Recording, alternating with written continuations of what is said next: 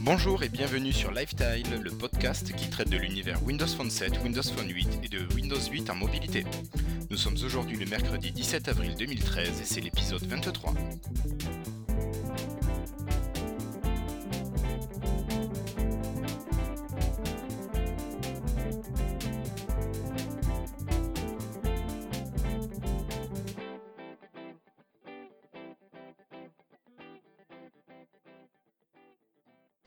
Après un report d'une semaine, nous revoilà enfin. Jérémy était malade et Sébastien dans les cartons. D'ailleurs, je crois qu'on l'y a laissé dans les cartons. Euh, bonjour messieurs et bonjour madame. Euh, salut Patrick. Comment ça va depuis la dernière fois? Bah écoute, ça va très bien. C'est toujours un plaisir de me retrouver encore une fois parmi vous. Merci pour l'invitation en tous les cas. Bah écoute, ça nous fait bien plaisir que tu sois là. Euh, salut Manu. Alors ces vacances sous le soleil girondin? Bah, salut tout le monde, bah, ça s'est très très très bien passé. Bordeaux m'attendait les bras ouverts et j'ai passé de très très bonnes vacances et ensoleillé, effectivement. C'était le début du soleil en France. Ah, t'as eu de la chance. J'ai eu de la chance, ouais. Et toi Jérémy, remis de cette vilaine grippe? Ah ouais, remis, ouais, c'est ça a été un petit peu difficile, euh, mais bon, là maintenant ça va mieux quoi. Bon. Pas de souci. Et puis on accueille un invité de, une invitée de dernière minute, euh, Madame Apollinaire. Bonjour. Bonsoir, bonjour. Alors c'est vrai que tu n'es peut-être pas une adepte de Windows et Windows Phone. Ah bah pas du tout même, hein, mais... voilà. Mais ça nous empêche pas de t'inviter et puis de parler peut-être musique tout à l'heure. Ok, bah, pas Puis de de problème. toute façon si tu as envie de réagir, tu t'hésites pas, hein, tu Ça fais comme à la maison. Non mais c'est chouette de venir dans un podcast où j'ai rien préparé pour une fois, c'est chouette. Voilà. Merci. Merci Mais de nous rien préparé je te rassure. Voilà, et puis bon, on fait un salut à Monsieur Carton qui déballe et voilà. Qui déballe qui emballe, ouais. Voilà. on attend le numéro 24. Bon, mais comme l'actualité, est chargée, euh, je vous propose d'attaquer directement avec euh, la partie news et rumeurs. C'est Allez. parti. Allez.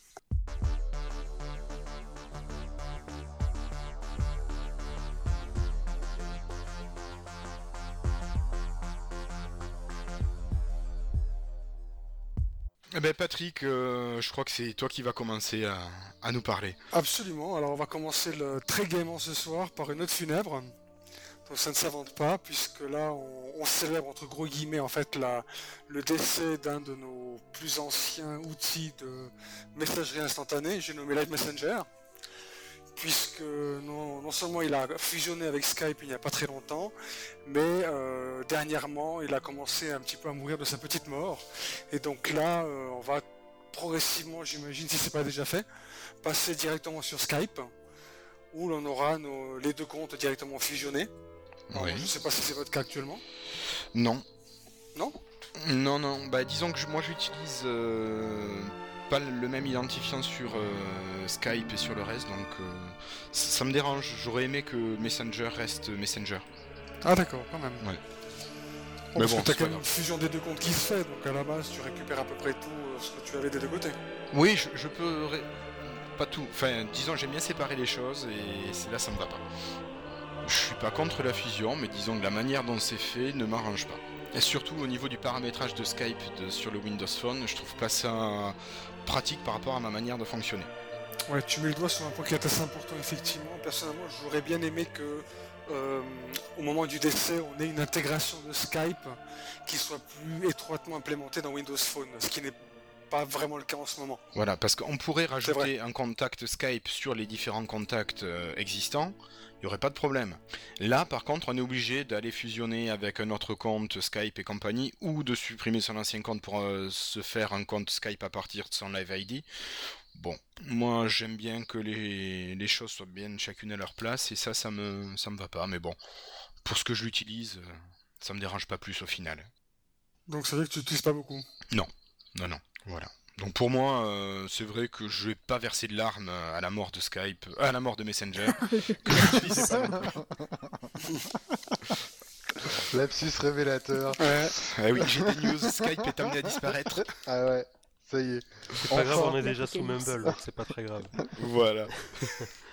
ok, mais sinon, euh, oui, moi j'étais pas très touché, mais euh, Jérémy, euh, non, Manu, mais moi c'est un peu pareil. euh, J'ai 5-6 contacts qui se battent en duel dans mon Skype, donc euh, personnellement, j'utilisais pas trop Messenger déjà à la base.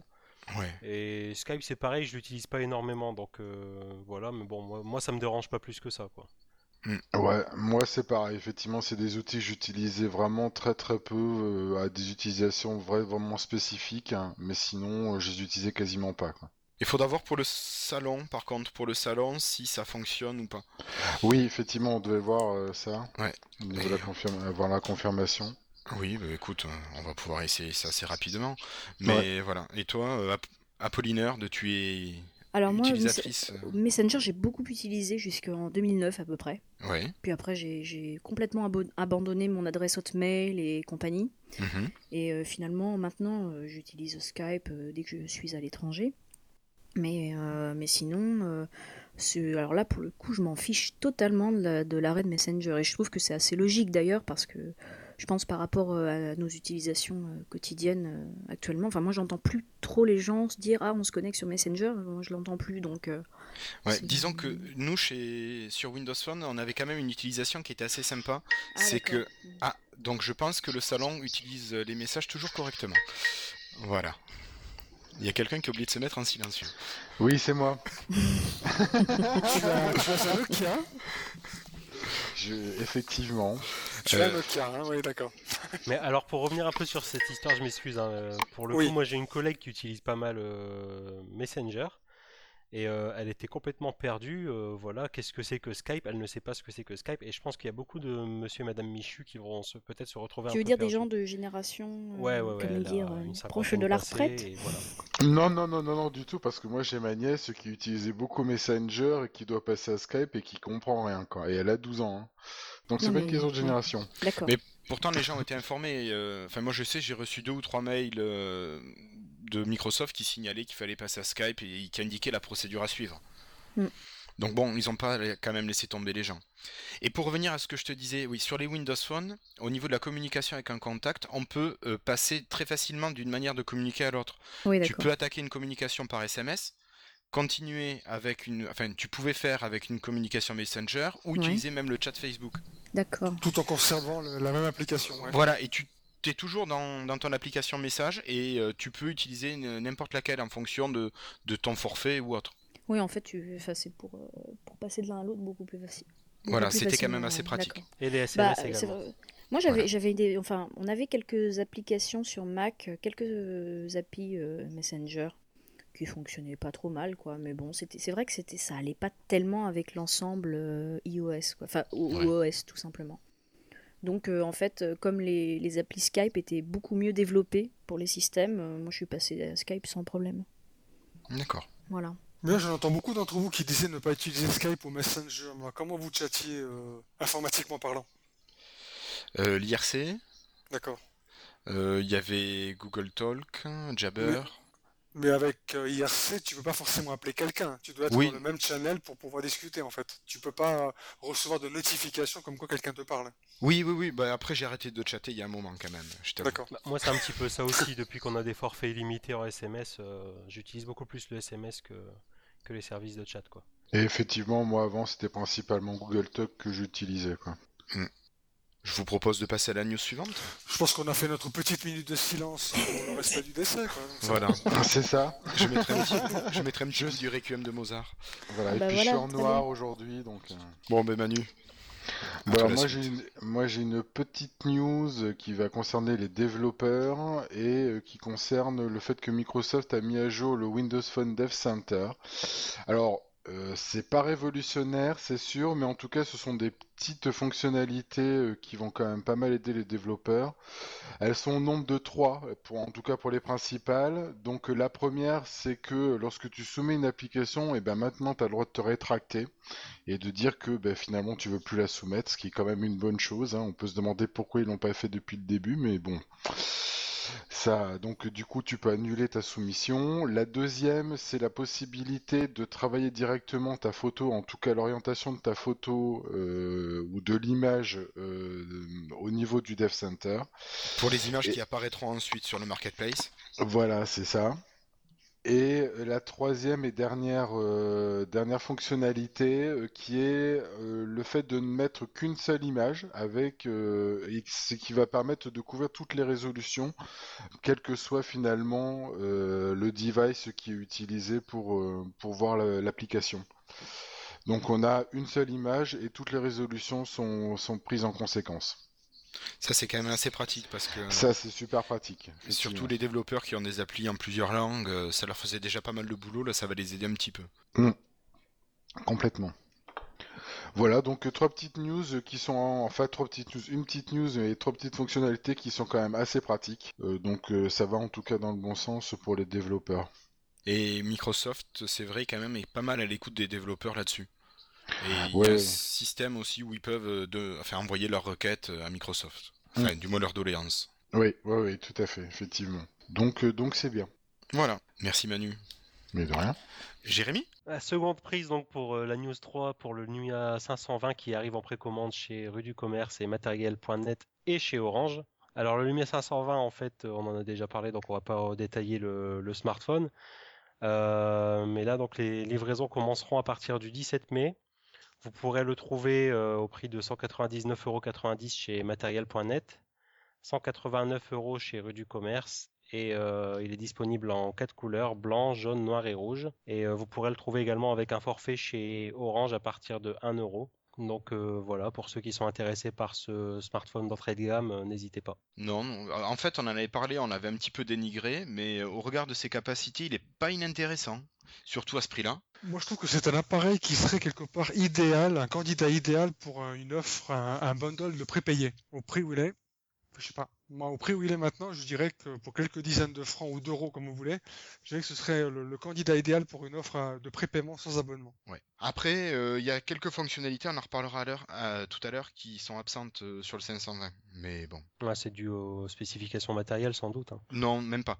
Même, pas non, non, même pas. Mais bon, euh, on en reparlera tout à l'heure, sinon je vais bouffer une news. Ok. voilà.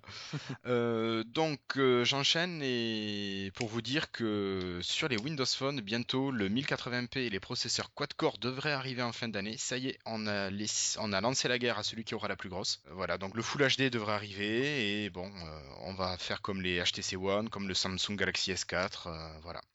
Alors peut-être que ça, ça devrait arriver avec la fameuse mise à jour GDR3 et peut-être celle qui sera Windows Phone Blue. Donc bon, on n'a pas plus d'informations, on est à la limite euh, sur de la rumeur encore. Mais bon, des avis particuliers là-dessus Bah non, c'est vrai qu'effectivement, euh, Windows, enfin Microsoft n'avait pas jugé nécessaire de faire la course au matériel, en tout cas au départ, parce que euh, il jugeait son son OS suffisamment performant et, répond, et qu'il répondait suffisamment bien euh, sur des, on va dire, des configs un petit peu moins élevés. Et puis bon, finalement, ils font comme les autres. Hein. Eh oui. Ils, voilà, qui est la plus grosse? Eh Ben on verra ça. voilà. Est-ce que ça sera réellement utile? Peut-être le 1080p, peut-être. Ah bon? Tu trouves ça Bah, je sais. Enfin, s'ils sortent les écrans aujourd'hui? Bah, s'ils sortent les, les phablettes euh, sur Windows Phone, ils ont peut-être besoin du 1080p, je sais pas. Mais euh, je t'avoue que moi, mon écran du Lumia 920 pour l'instant me convient euh, parfaitement. Voilà, tout est là. Mais c'est quelque chose que j'envisage moi personnellement de plus en plus, le côté phablette, parce que je me dis finalement ça doit être bien, bien adapté à, Windows Phone 8. Surtout que, alors je pense pas qu'on l'ait dans nos news, mais qu'ils sont en train de modifier un petit peu l'interface pour les faire correspondre aux phablettes en rajoutant une ligne de plus, enfin une colonne de plus, il me semble si j'ai bien lu les news. Euh, je bouffe pas une news là, hein, vous Non, non, non, non, vas-y, continue, continue, pas de soucis. voilà, et, euh, et, je me dis que ça peut être très intéressant parce que c'est quelque chose qui peut amener une utilisation euh, encore plus performante d'un point de vue, je pense, euh, bureau et bureautique. Je pense que euh, toute la partie euh, prise de notes, etc., peut être euh, grandement améliorée et doit être rajoutée, je pense, au niveau, au niveau Windows Phone 8. Surtout que oui, Microsoft est très connu pour ça au niveau de la reconnaissance de caractère. Ils sont très très bons. Donc ça pourrait être que du, que du bonheur. D'accord. Mais alors moi, il y a un truc quand même qui me choque. Quand je, déjà, quand je vois des gens téléphoner avec un Galaxy, un Galaxy Note, je trouve ça quand même assez ridicule d'avoir une planche à découper à l'oreille. Alors effectivement, c'est un petit peu voilà. Alors je pense que c'est une question de, c'est une question d'habitude. Euh, je pense que d'un point de vue écran, ça doit être super confortable, ça Oui. doit être vraiment très confortable de voir une vidéo dessus, de voir euh, bah, les images, éventuellement un document. Euh, c'est quand même mieux. Euh, effectivement, le seul moment où tu as l'air un peu ridicule, c'est effectivement avec euh, ça à l'oreille. Bon après, euh, rien ne t'empêche de mettre un casque euh, et puis de pas l'avoir à l'oreille. Hein. Ouais. Mais on est bien d'accord que pour ce qui est du smartphone, c'est carrément inutile. C'est sûrement très très très peu utile. Je sais Je pas ce pense que aussi, Apollinaire, toi t'en penses, vu que t'as un peu goûté euh, à Google et à Apple. Grand écran, grosse définition. Moi personnellement, j'ai vite rapi- rapidement essayé le, le- le- le Xperia Z, hein, qui lui est Full HD pour le coup. Mhm. c'est un smartphone 5 pouces. Bah, pareil, hein, j'ai mis à côté le Lumia 920, euh, bah, j'ai dit bof. Ouais. Donc effectivement, si on parle de tablette euh, à partir de 7-8 pouces, euh, effectivement, ça peut, on peut entrer en matière. Mais pour ce qui est du smartphone, euh, à part montrer qui est la plus grosse, je vois pas vraiment qu'est-ce que ça peut vraiment apporter au niveau, au niveau du confort visuel en tous les cas. Bah, je suis assez d'accord avec toi. Par contre, je pense que pour euh, le marketing, c'est bien de, de pouvoir s'aligner sur, sur ce genre de résolution quoi, par rapport à la concurrence. Alors, il y en a peut-être une raison, et celle-ci, je vois plutôt du côté de chez Nokia, c'est qu'effectivement, si on avait un, un appareil, genre un smartphone euh, avec un capteur euh, un peu plus boosté, euh, comme le PureView qu'on a sur un téléphone Symbian, là, peut-être qu'à ce moment-là, le Full HD euh, retrouverait son utilité. Ouais, Mais en attendant, je sais pas.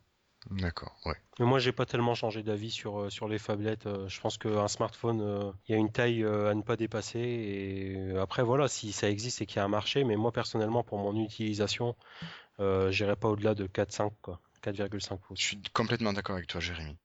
Apo? Euh, mais euh, l'histoire des petites phablettes, là, c'est pas euh, l'histoire euh, des infirmières en Libye. euh, Non, c'est pas celle-là. Non, c'est pas celle-là. Non, c'est pas celle-là. Non, écoutez, moi je suis ravie pour vous euh, que vous ayez accès à la haute technologie enfin. Hein, c'est bien.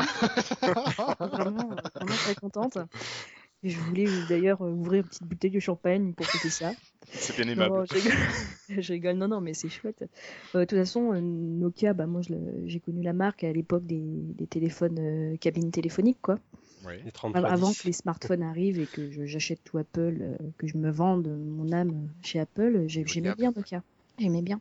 Les, soix- les 66, euh, je sais plus quoi, là, les, les vieux modèles euh, avec le serpent dessus. Non, non, c'est juste que. euh, voilà, j'ai un peu quitté la marque avec un petit pincement au cœur quand même.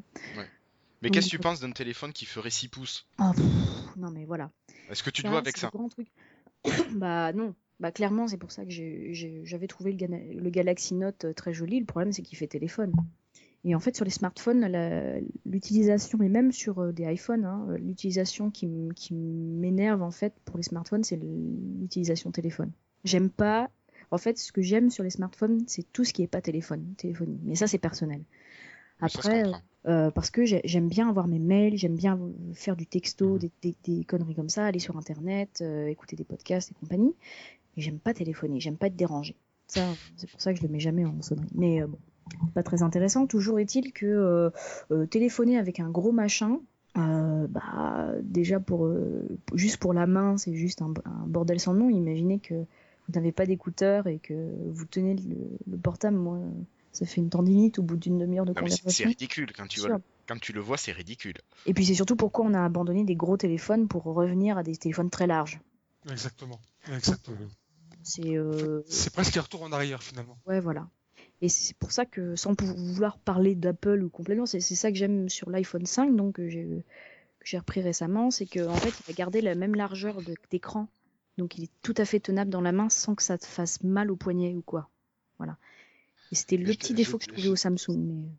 J'étais assez surpris de voir quand même, de voir beaucoup de gens utiliser le Note et beaucoup de femmes. Euh, Oui. C'est vrai que c'est un téléphone qui vrai. est pas mal utilisé par les femmes Exact. et, euh, Exact. et donc a priori c'est pas quelque chose qui, ont, euh, qui a l'air de les gêner en tout cas au niveau de la prise en main. Alors tu sais, j'en avais déjà parlé dans un précédent lifestyle. Euh, Il y a eu une étude marketing de fait et les femmes aiment euh, les gros smartphones parce que ça se retrouve plus facilement dans le sac à main.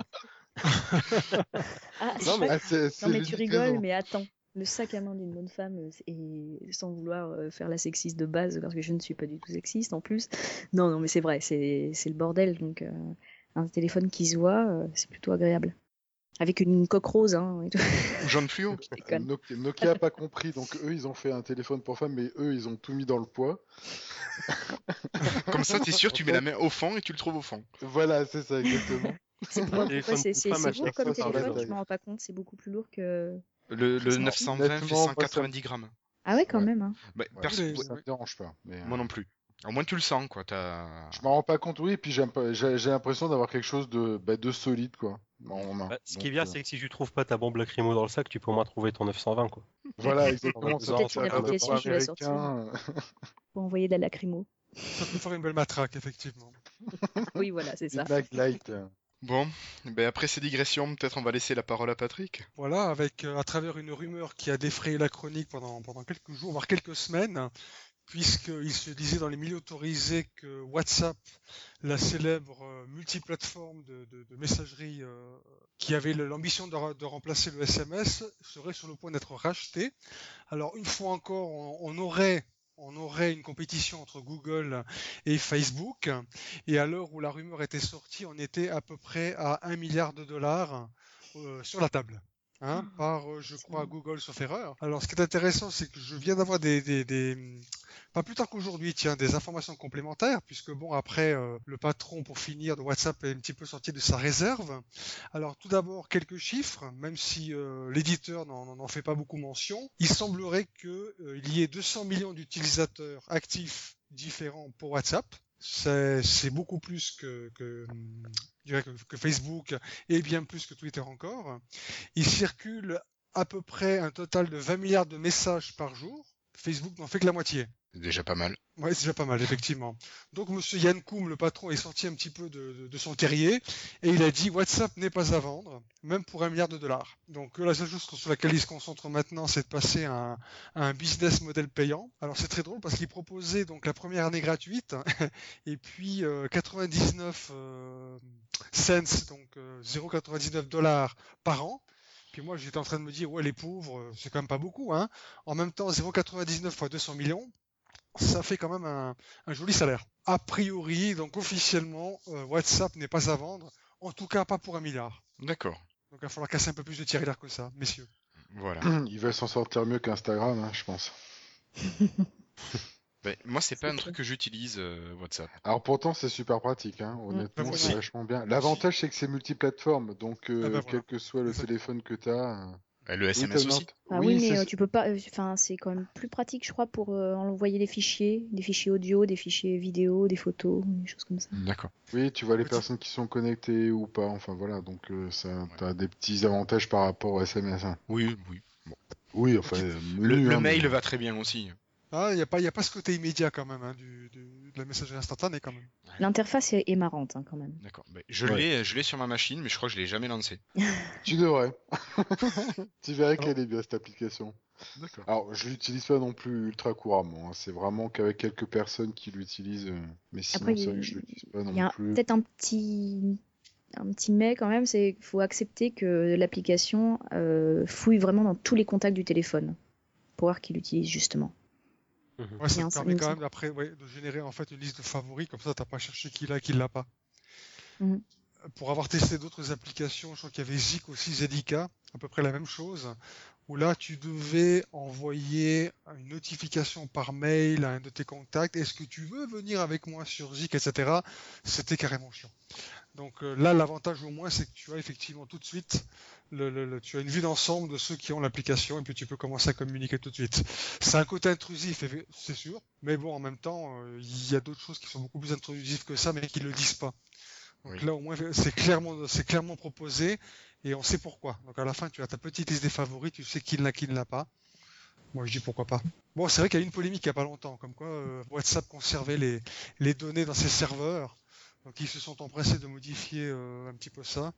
Mais c'est vrai qu'il y a eu des soupçons qu'on posait sur eux pendant quelques jours, je crois. Euh, J'ai lu ça il y a quelques mois. D'accord. Donc à utiliser, mais en faisant attention. Oui. Ouais. Euh, Oui, petite parenthèse encore. Euh, petite parenthèse encore. euh, bon, même si on est pété de thunes, euh, il y a encore des pays où euh, il n'y a pas forcément que des forfaits illimités. Hein. Hein, il faut quand même savoir qu'encore en Suisse, même si on a beaucoup de pognon, on, on- dans beaucoup, dans de nombreux cas, on paye encore les SMS. En fait, on en est aujourd'hui euh, par ici beaucoup plus souvent sur des forfaits quasi illimités en Internet plutôt que du SMS. D'accord. croyez-moi si je vous D'accord. dis qu'en Suisse, en Donc, euh, on voit l'occurrence, tout l'intérêt de. des applications comme WhatsApp, Skype Ouais. et autres ont, ont- ont vraiment tout leur intérêt, D'accord. clairement. Ouais, tout ce qui est VoIP, TOIP, effectivement. C'est très peu répandu ici, donc euh, tout, ce, tout ce qui peut uti- utiliser une connexion Internet pour, pour communiquer, dans, la, dans une plus large mesure possible, on est preneur. Pour l'instant, en tout cas. Bon, bah écoutez, moi je vous propose euh, qu'on continue. À moins que quelqu'un ait quelque chose à rajouter sur WhatsApp, non? Euh, non, mais j'aimerais faire une petite passerelle sur quelque chose qui n'a presque hors sujet, mais j'avais écouté votre euh, épisode précédent, que je Oui. conseille à tout le monde d'ailleurs, euh, au sujet des, des flux RSS. Et Oui. j'ai été stupéfait de voir à quel point aussi peu d'entre vous les utilisaient. Oui, moi aussi, c'est vrai. Ouais, c'est vrai. Moi, c'est- c'est quelque chose que j'utilise au quotidien. Pour moi, ça m'est vraiment indispensable. Ouais, moi pareil. Pour ma, ma veille technologique, je pourrais pas m'en passer. Et puis je m'attendais euh, chez vous, messieurs, euh, à, à une avalanche de oh moi je peux pas m'en passer, etc. Ah ben non, personne. euh, C'est vrai, vraiment. parce qu'il- euh, Il se connecte tous les jours sur le site de Microsoft et ça suffit, quoi. Mais non, C'est ça. mais tous les matins, moi je lance Fuse au petit déjeuner, j'ai Ouais, toutes c'est les un peu infos. pareil, j'utilise Fuse, ouais. Et moi sur Fuse, Fuse, euh, c'est quand même du RSS quand même. oui. Ben, Ouais, c'est ce qu'on ouais. a dit la, la dernière fois. D'accord, ok. T'as dû, t'as dû rater ce petit bout. Non, mais enfin, je, je sais pas. Non, Je- en fait, m'attendais quand même à quelque chose. Ce qu'on disait, c'est surtout qu'il y aura des alternatives euh, à l'arrêt de Google Reader, quoi. C'est surtout ça. Après, euh, ouais, on les utilise les flux RSS comme tout le monde, mais euh, voilà, moi je, je fais pas tout un plat de l'arrêt de Google Reader, quoi. Je suis sûr qu'il y aura des alternatives et justement que ça va booster un petit peu la, concurrence pour proposer des choses euh, intéressantes, quoi. Mais tu sais, c'est exactement ce qu'avait dit Patrick Béja également hein, sur le sujet. Il n'y a pas que voilà, on n'est pas inquiet outre mesure, quoi. Ouais, mais c'est quand même, enfin, c'est quand même assez surprenant parce que ça avait l'air d'être un service qui fonctionnait bien, qui en tout cas qui était couramment utilisé par les utilisateurs. Donc, Il n'y a euh, qu'à voir le nombre d'applications qui étaient disponibles voilà, pour petit. Google Reader. Hein, je veux dire, c'était significatif, totalement. Ben, Fuse utilisé euh, en moteur de recherche, utilisait Google Reader, mais ça, euh, Rudy Win l'a l'a modifié. Ouais, ouais, tout à fait, ouais. Oui, enfin bon, je pense qu'il y a beaucoup de noms qui l'utilisaient. Euh, après, je trouve que euh, c'est peut-être pas un- une bonne considération de ses utilisateurs, quoi, par Google. Bon, c'est un avis, mais par contre, effectivement, hein, il y aura moyen de faire au- autrement, et heureusement. Et peut-être que finalement, on aura peut-être quelque chose de mieux. Encore mieux, on va dire. Parce que Ouais, c'était- j'en suis c'était bien, persuadé. C'est vrai qu'il n'était pas très sexy le site de Google Reader quand même. Enfin, Ouais, mais il était pas. quand même assez pratique, hein. Il permettait de faire pas mal de choses. Ben, les sites Google en général sont quand voilà. même pas très sexy. hein. C'est ce que j'allais dire. En général, ils sont fonctionnels, mais ils sont pas très, pas très ils sont améliorés quand même sur euh, Google Plus par exemple. C'est joli, bon, c'est difficile de, je trouve, d'utilisation, c'est pas évident, mais euh, Hmm. mais le site est beau quand même. J'irai Ouais, pas jusqu'à beau. Il est moche, mais oui. Ok. Ils ont toujours plus fait dans l'efficacité vraiment que dans le l'esthétique. design, Ça, ouais. c'est pas- c'est- ouais, que dans le design, c'était pas leur truc. Non, mais ça s'excuse. Oui, Oui. non, tout à fait. Tu as raison, ça s'excuse d'autant plus qu'ils se sont rendus compte qu'il y avait tellement d'applications qui voyaient le jour et qui supportaient Google Reader et qui se sont dit, bon ben finalement, pourquoi s'embêter quand les autres font le boulot à notre place? Bah oui, Donc au final, pas besoin. il le supprime. Bon, Oui, bravo les gars. Bon, tu me diras, j'avais pratiquement tout viré Google de ma vie digitale, hein, suite à leur euh, déclaration de, de non-développement pour Windows Phone. Donc euh, il me restait, je crois, pratiquement que Google Reader. Donc, euh, ah ciao, bonne nuit, quoi. Tu fais partie des intégristes quand même.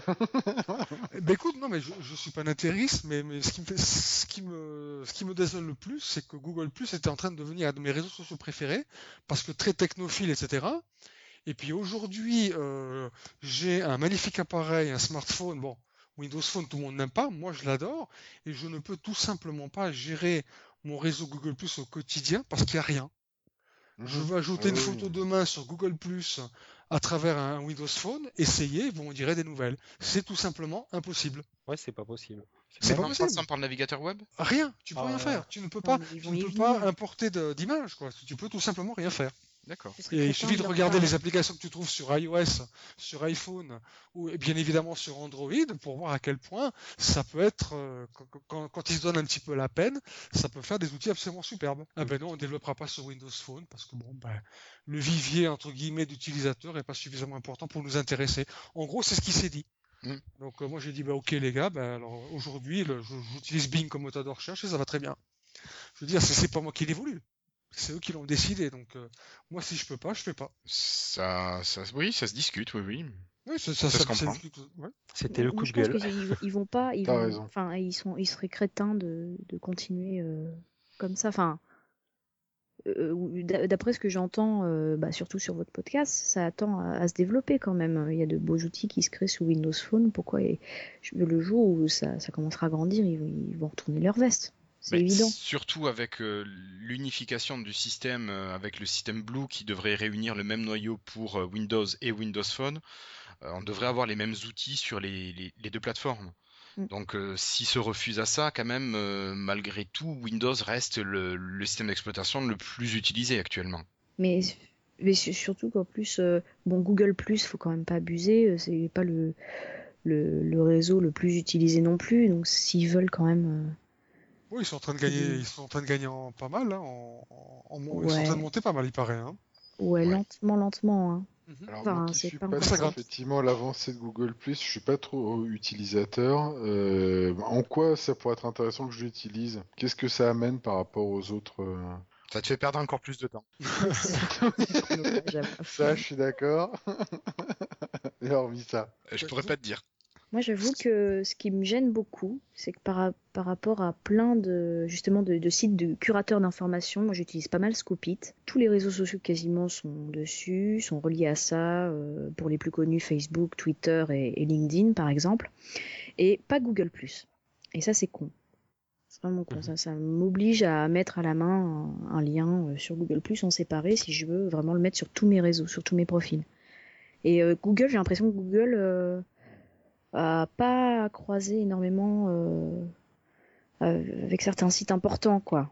Oui, il y a- il y, a un peu une volonté d'hégémonie et de, de, de fonctionnement en solitaire presque. Ouais. Alors qu'en réseaux sociaux, je suis désolée, mais ils sont pas encore très fédérateurs, donc.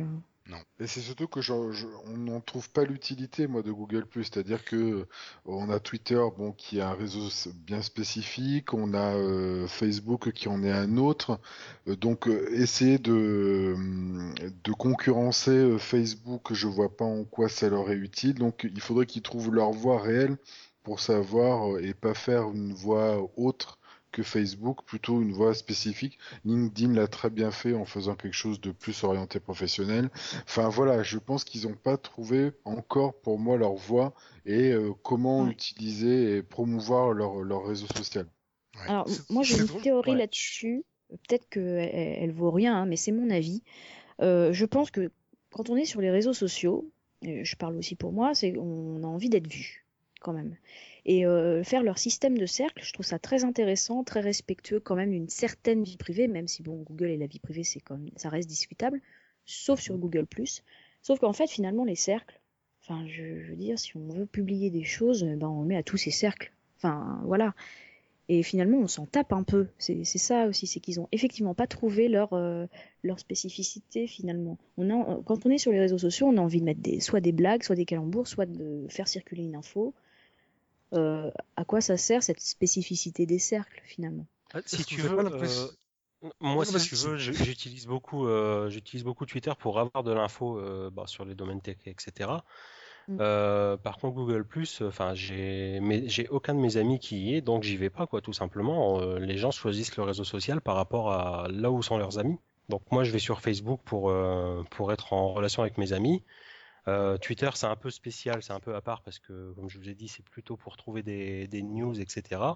Mais après, voilà, Google euh, c'est intéressant euh, parce que vous avez quand même, comme tu disais, il y a beaucoup de, de geeks entre guillemets qui sont sur Google donc vraiment pour la tech, c'est intéressant. Mais sinon, pour ma vie de tous les jours, non, je ne l'utiliserai pas, tout simplement parce que mes amis n'y sont pas, quoi. Ouais. Ouais, mais moi je m'en sers plus en diffusion, pareil, pour faire un peu de pub pour le podcast et pour d'autres trucs, mais euh, pas plus. Comme ça, j'y vais pas naturellement sur Google. Mais ce que, ce que je veux dire, c'est que pour l'instant, ça reste un peu geekocentrique, quoi. Et c'est Et- exactement ce que je pense. Il a été, c'est un réseau qui a été, un petit- qui a été progressivement accaparé par les technophiles. Ouais. J'ai ce sentiment-là à chaque fois que j'y vais. C'est très geek, c'est très gadget, c'est très techno. Enfin, c'est, je vois très peu de photos, on va dire, perso, de choses un peu plus familiales. C'est, c'est très, très, très, très professionnel, très technique comme, euh, comme réseau social. Bah parce que oui, en face, t'as Facebook. Le but, c'est pas de concurrencer Facebook non plus. Mais ils ont pas trouvé leur voie. Pour moi, je pense que là où ils auraient pu jouer et la jouer plus fine, c'est vraiment dans le monde professionnel. Alors là, je parle pas du côté euh, recherche d'emploi. Je parle vraiment de l'entreprise et du travail en entreprise.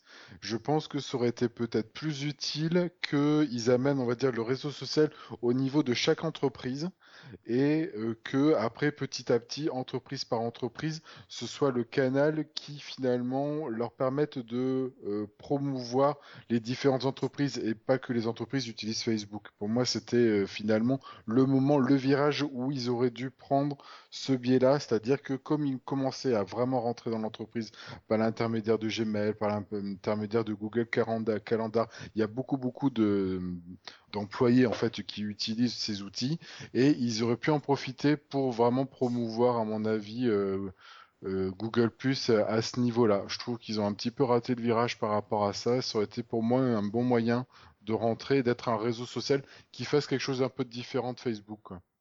Tu veux dire dans le community management ou rien à voir? Dans- Alors pas vraiment dans le community management, mais ne serait-ce que pour euh, gérer de, de la gestion de projet, par exemple.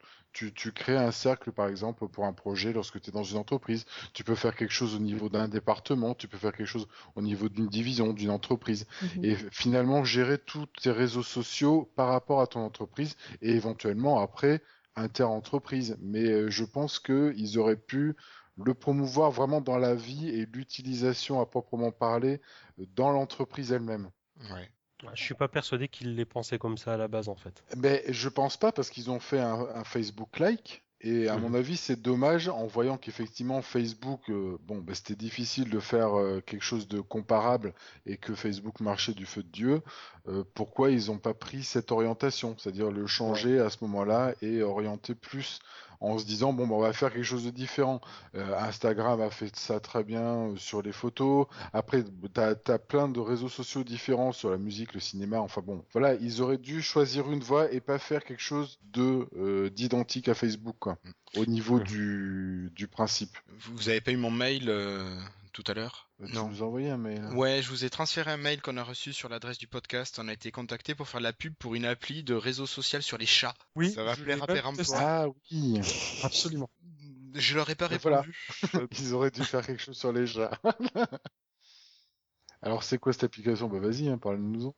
Une appli sur les chats, je sais pas, à part péremptoire, qui serait intéressé? Écoute, j'irai quand même jeter un œil euh, Ouais. par curiosité. Vous connaissez maintenant l'application IM que je vous avais présenté, donc un petit peu un, un Instagram-like. Ouais. Bah en fait, c'est à peu près la même chose, mais qu'avec des chats. Ouais. Bah, Voilà, il y a mais ça ressemble bien. Et ça s'appelle Euh, Je sais pas, il faudrait que je retrouve le mail. Euh, je l'ai- Kitty Fool. Kitty Fool. Voilà, exactement. Ouais, bah oui. Non mais comme quoi, on peut créer des réseaux sociaux sur tout. Voilà. Donc euh, finalement, pourquoi pas euh, Ils ont pas finalement euh, essayé de, de faire quelque chose de plus précis et de plus euh, utile. Je sais pas. Ils ont fait un Facebook like et pour moi, c'était pas la bonne idée. Enfin bon.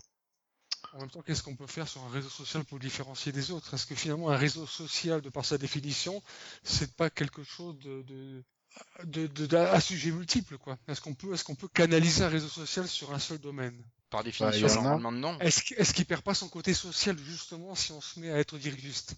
C'est ça la question. Je sais pas. Euh, Ça dépend. Enfin, moi, je sais que j'aurais été intéressé, ça existe peut-être d'ailleurs, mais pas à ma connaissance, par un réseau social basé sur la musique, euh, qui peut par exemple te, te dire euh, les gens qui sont autour de toi, euh, ce qu'ils écoutent, etc., et pouvoir trouver des affinités comme ça, quoi.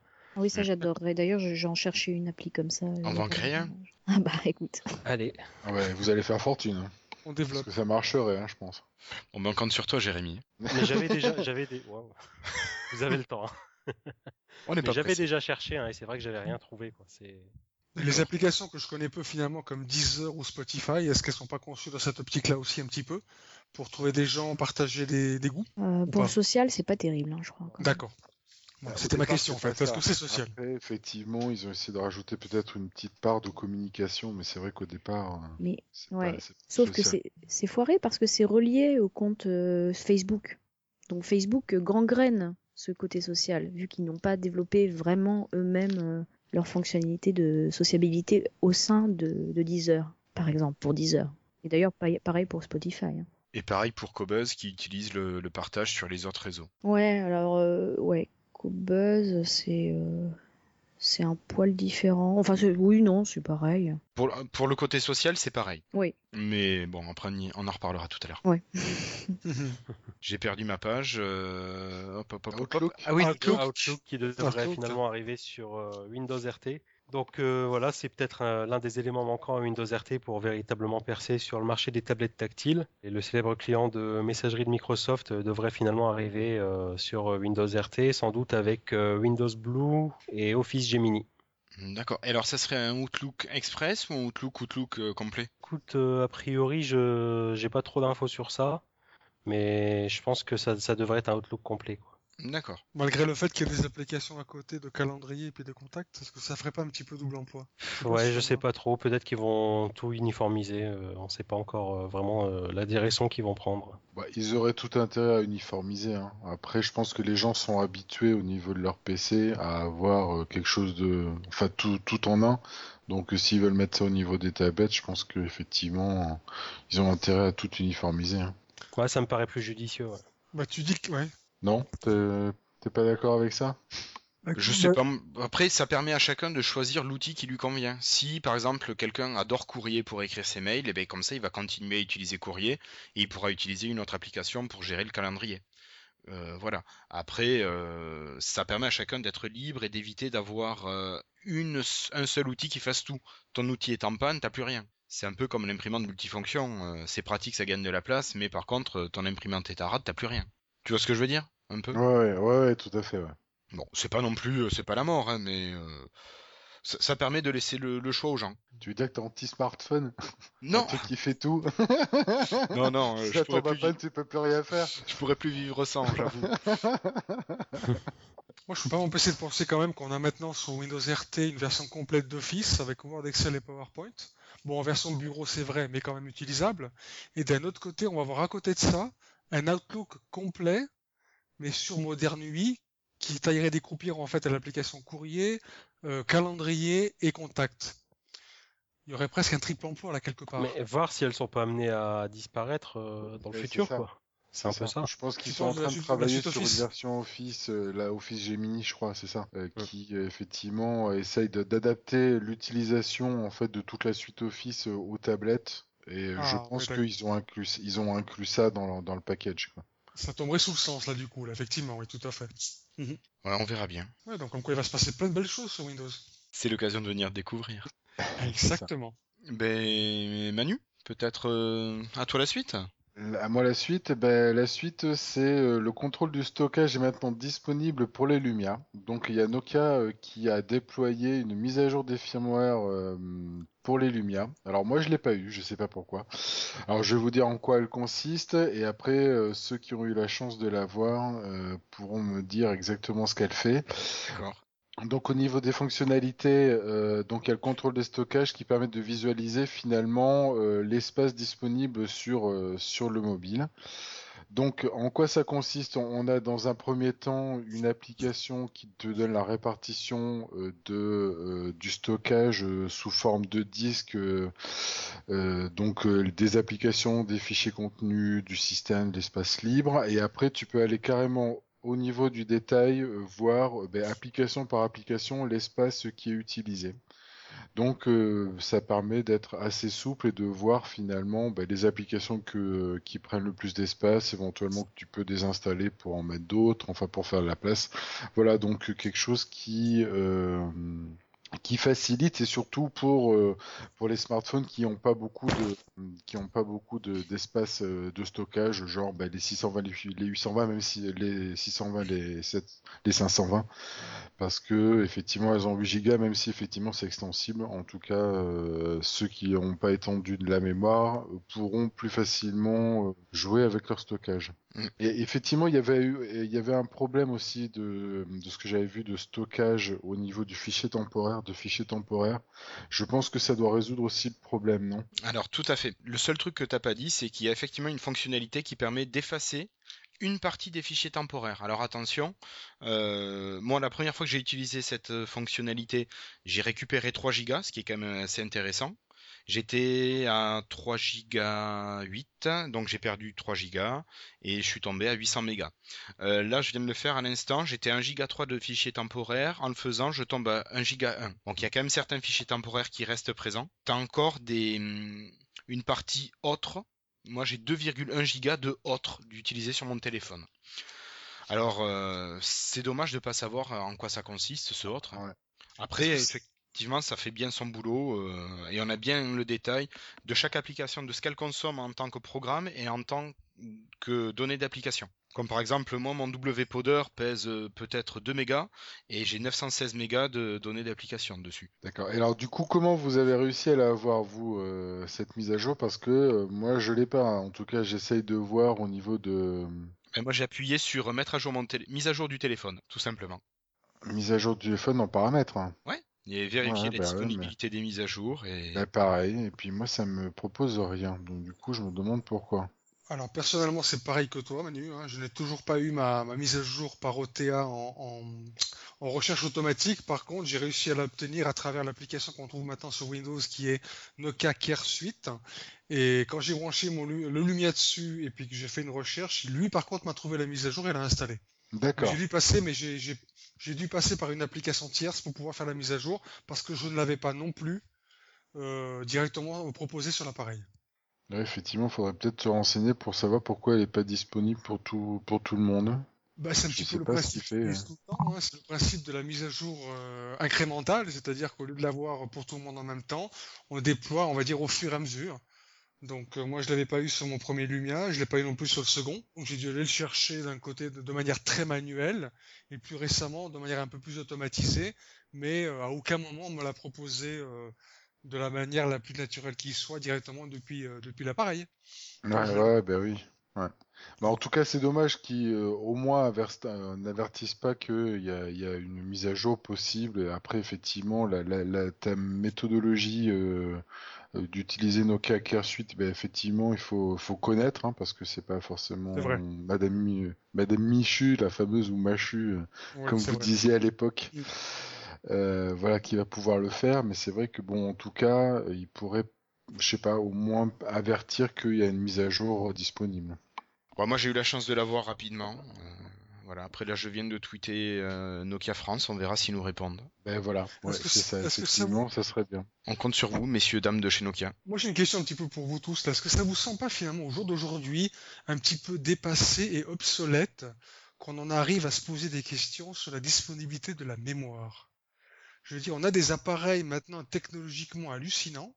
Euh, moi je vois au quotidien le prix que je vends euh, les, les cartes mémoire pour les appareils photo, autant qu'il n'y a pas grand-chose. Mhm. Et là, on est en train de, tout le temps en train de parler de surveillance, mais combien de mémoire, etc. Est-ce que c'est pas un des paramètres des téléphones qui finalement ne devrait plus euh, nous inquiéter? On devrait avoir des appareils de 32, de 64 gigas pour finalement quelques euros de plus et, et encore. Alors d'un côté t'as pas- raison. Mais d'un autre côté, on- si t'as un espace quasi infini, tu, tu vas avoir un bordel monstre et tu sais plus ce que t'as mis dessus.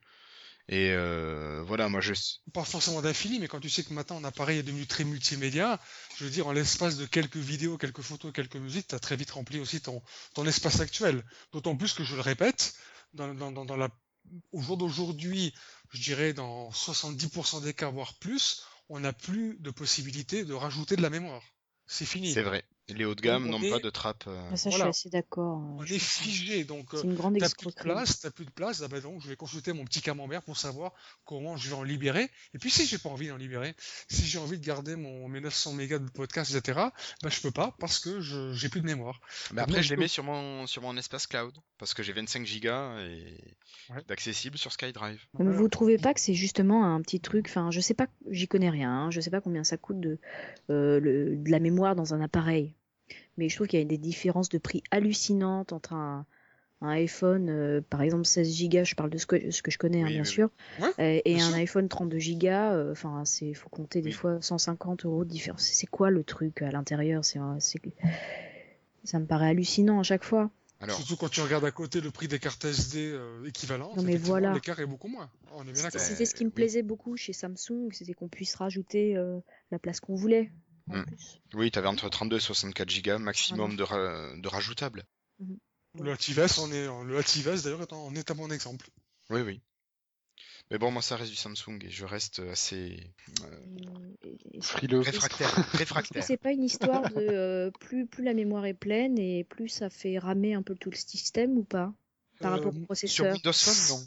Non, c'est pas c'est pas dans ces termes qu'il faut, qu'il faut voir ça. En fait, ce qu'il ne faut pas en général, et pas seulement dans les smartphones, mais dans la, forme- dans la technologie en général, si tu veux, ce qu'il ne faut surtout pas, en, en principe, c'est de, de- de- de- d'arriver à saturation de ta mémoire. Parce que tu as toujours le problème des fichiers temporaires qui se créent, qui se suppriment, etc. pendant l'utilisation. Si tu amènes ta mémoire de travail à saturation, tu risques d'avoir de gros problèmes de, de- de stabilité. Ouais, dire, mais en dehors de ça, tu peux tout aussi bien avoir 256 gigas de, de mémoire flash sur ta tablette ou sur ton, sur ton appareil sans que ça te pose absolument aucun problème. Le tout, c'est justement de, la surveillance en tant que telle, c'est justement de ne pas travailler avec une mémoire qui arrive presque à, à saturation. C'est surtout ça le, le cœur du problème de la mémoire pour l'instant. D'accord. Donc en fait, tu pourrais tout à fait avoir aujourd'hui des appareils de, de 128 Go. Hein. On l'a vu récemment avec l'arrivée de l'iPad de- d'Apple, euh, oui d'Apple, le, nouvel iPad 4 avec 128 Go. Donc ça reste euh, tout à fait possible, sans pour autant qu'il y ait des problèmes de, réactivité. Moi, en tout cas au quotidien, je l'ai testé ici au, magasin. Il est tout aussi réactif que les autres. Pas moins, pas plus. Bon, mais j'enchaîne et euh, à propos des, des Lumia, des Nokia Lumia, euh, je ne sais pas si vous avez vu, mais dans les spécifications, tous les Lumia ne disposent pas de Nokia Drive Plus bêta. Certains ne disposent que de Nokia Drive, comme euh, peuvent disposer les utilisateurs de Windows Phone 8, comme Jérémy, qui ont un HTC ou qui ont un Samsung. Et en fait, euh, ce qui se passe, c'est qu'il faut faire bien attention parce que le 520, comme on disait tout à l'heure, et le Lumia 720, eux, ne disposent que de la version limitée Nokia Drive qui est limité au pays d'activation de la carte SIM. Donc par exemple toi Jérémy, tu disais que tu étais proche de la Belgique. Si tu veux avoir euh, les cartes belges et pouvoir avoir la navigation routière, il faut que tu aies une euh, carte SIM belge. D'accord, ok, mais ouais, effectivement, ça marche pas. Enfin, je peux calculer l'itinéraire, mais euh, dès T'auras que tu pas lances de navigation. Ouais, ça va bloquer quand tu vas pas, être en. Belgique. Mhm. Ouais. C'est la différence. Et par contre, là, on a donc le 620, le 820 et le 920 qui eux disposent de Nokia Drive Plus et qui est utilisable dans plus de, au niveau de navigation, qui est utilisable dans plus de 100 pays cartographiés. Certains pensent qu'une mise à jour pourrait venir régler cela. Et oui, euh, oui Alex, même chez Nokia, il y a des traitements différents entre les différents smartphones. Voilà. Mais d'après les explications que j'ai trouvées, euh, il n'y a pas de raison particulière technique à ça. C'est plus une question de marché euh, que le, 5 le 520 serait vraiment pour des petits budgets, donc serait limité. Et le 720 serait pour des marchés un petit peu au-dessus, mais encore limité. Donc euh, les cartes sont, sont limitées à cause de ça. Seraient limitées Ouais. à cause de ça. C'est pas très contre, ils ont- cohérent, Ils ont fait le 620, donc c'est un peu Ouais, bizarre. voilà, c'est ça. Alors le 620 n'a pas la même optique, c'est pas le même écran, c'est pas le même ceci, cela. Si on reprend les caractéristiques techniques, bon, il y a tout un article sur WP Central que vous pourrez lire. Il y aura le lien sur le blog. Bah écoute, et si vous cherchez de la cohérence, ici en Suisse, c'est tout ce qui est le plus simple. Il n'y a absolument pas de Nokia Drive en dehors des Nokia. Voilà. Comme ça, c'est c'est réglé. Donc tu prends le HTC C'est Vicus très cohérent. On n'a pas du tout droit, nous, par contre, à Nokia Drive.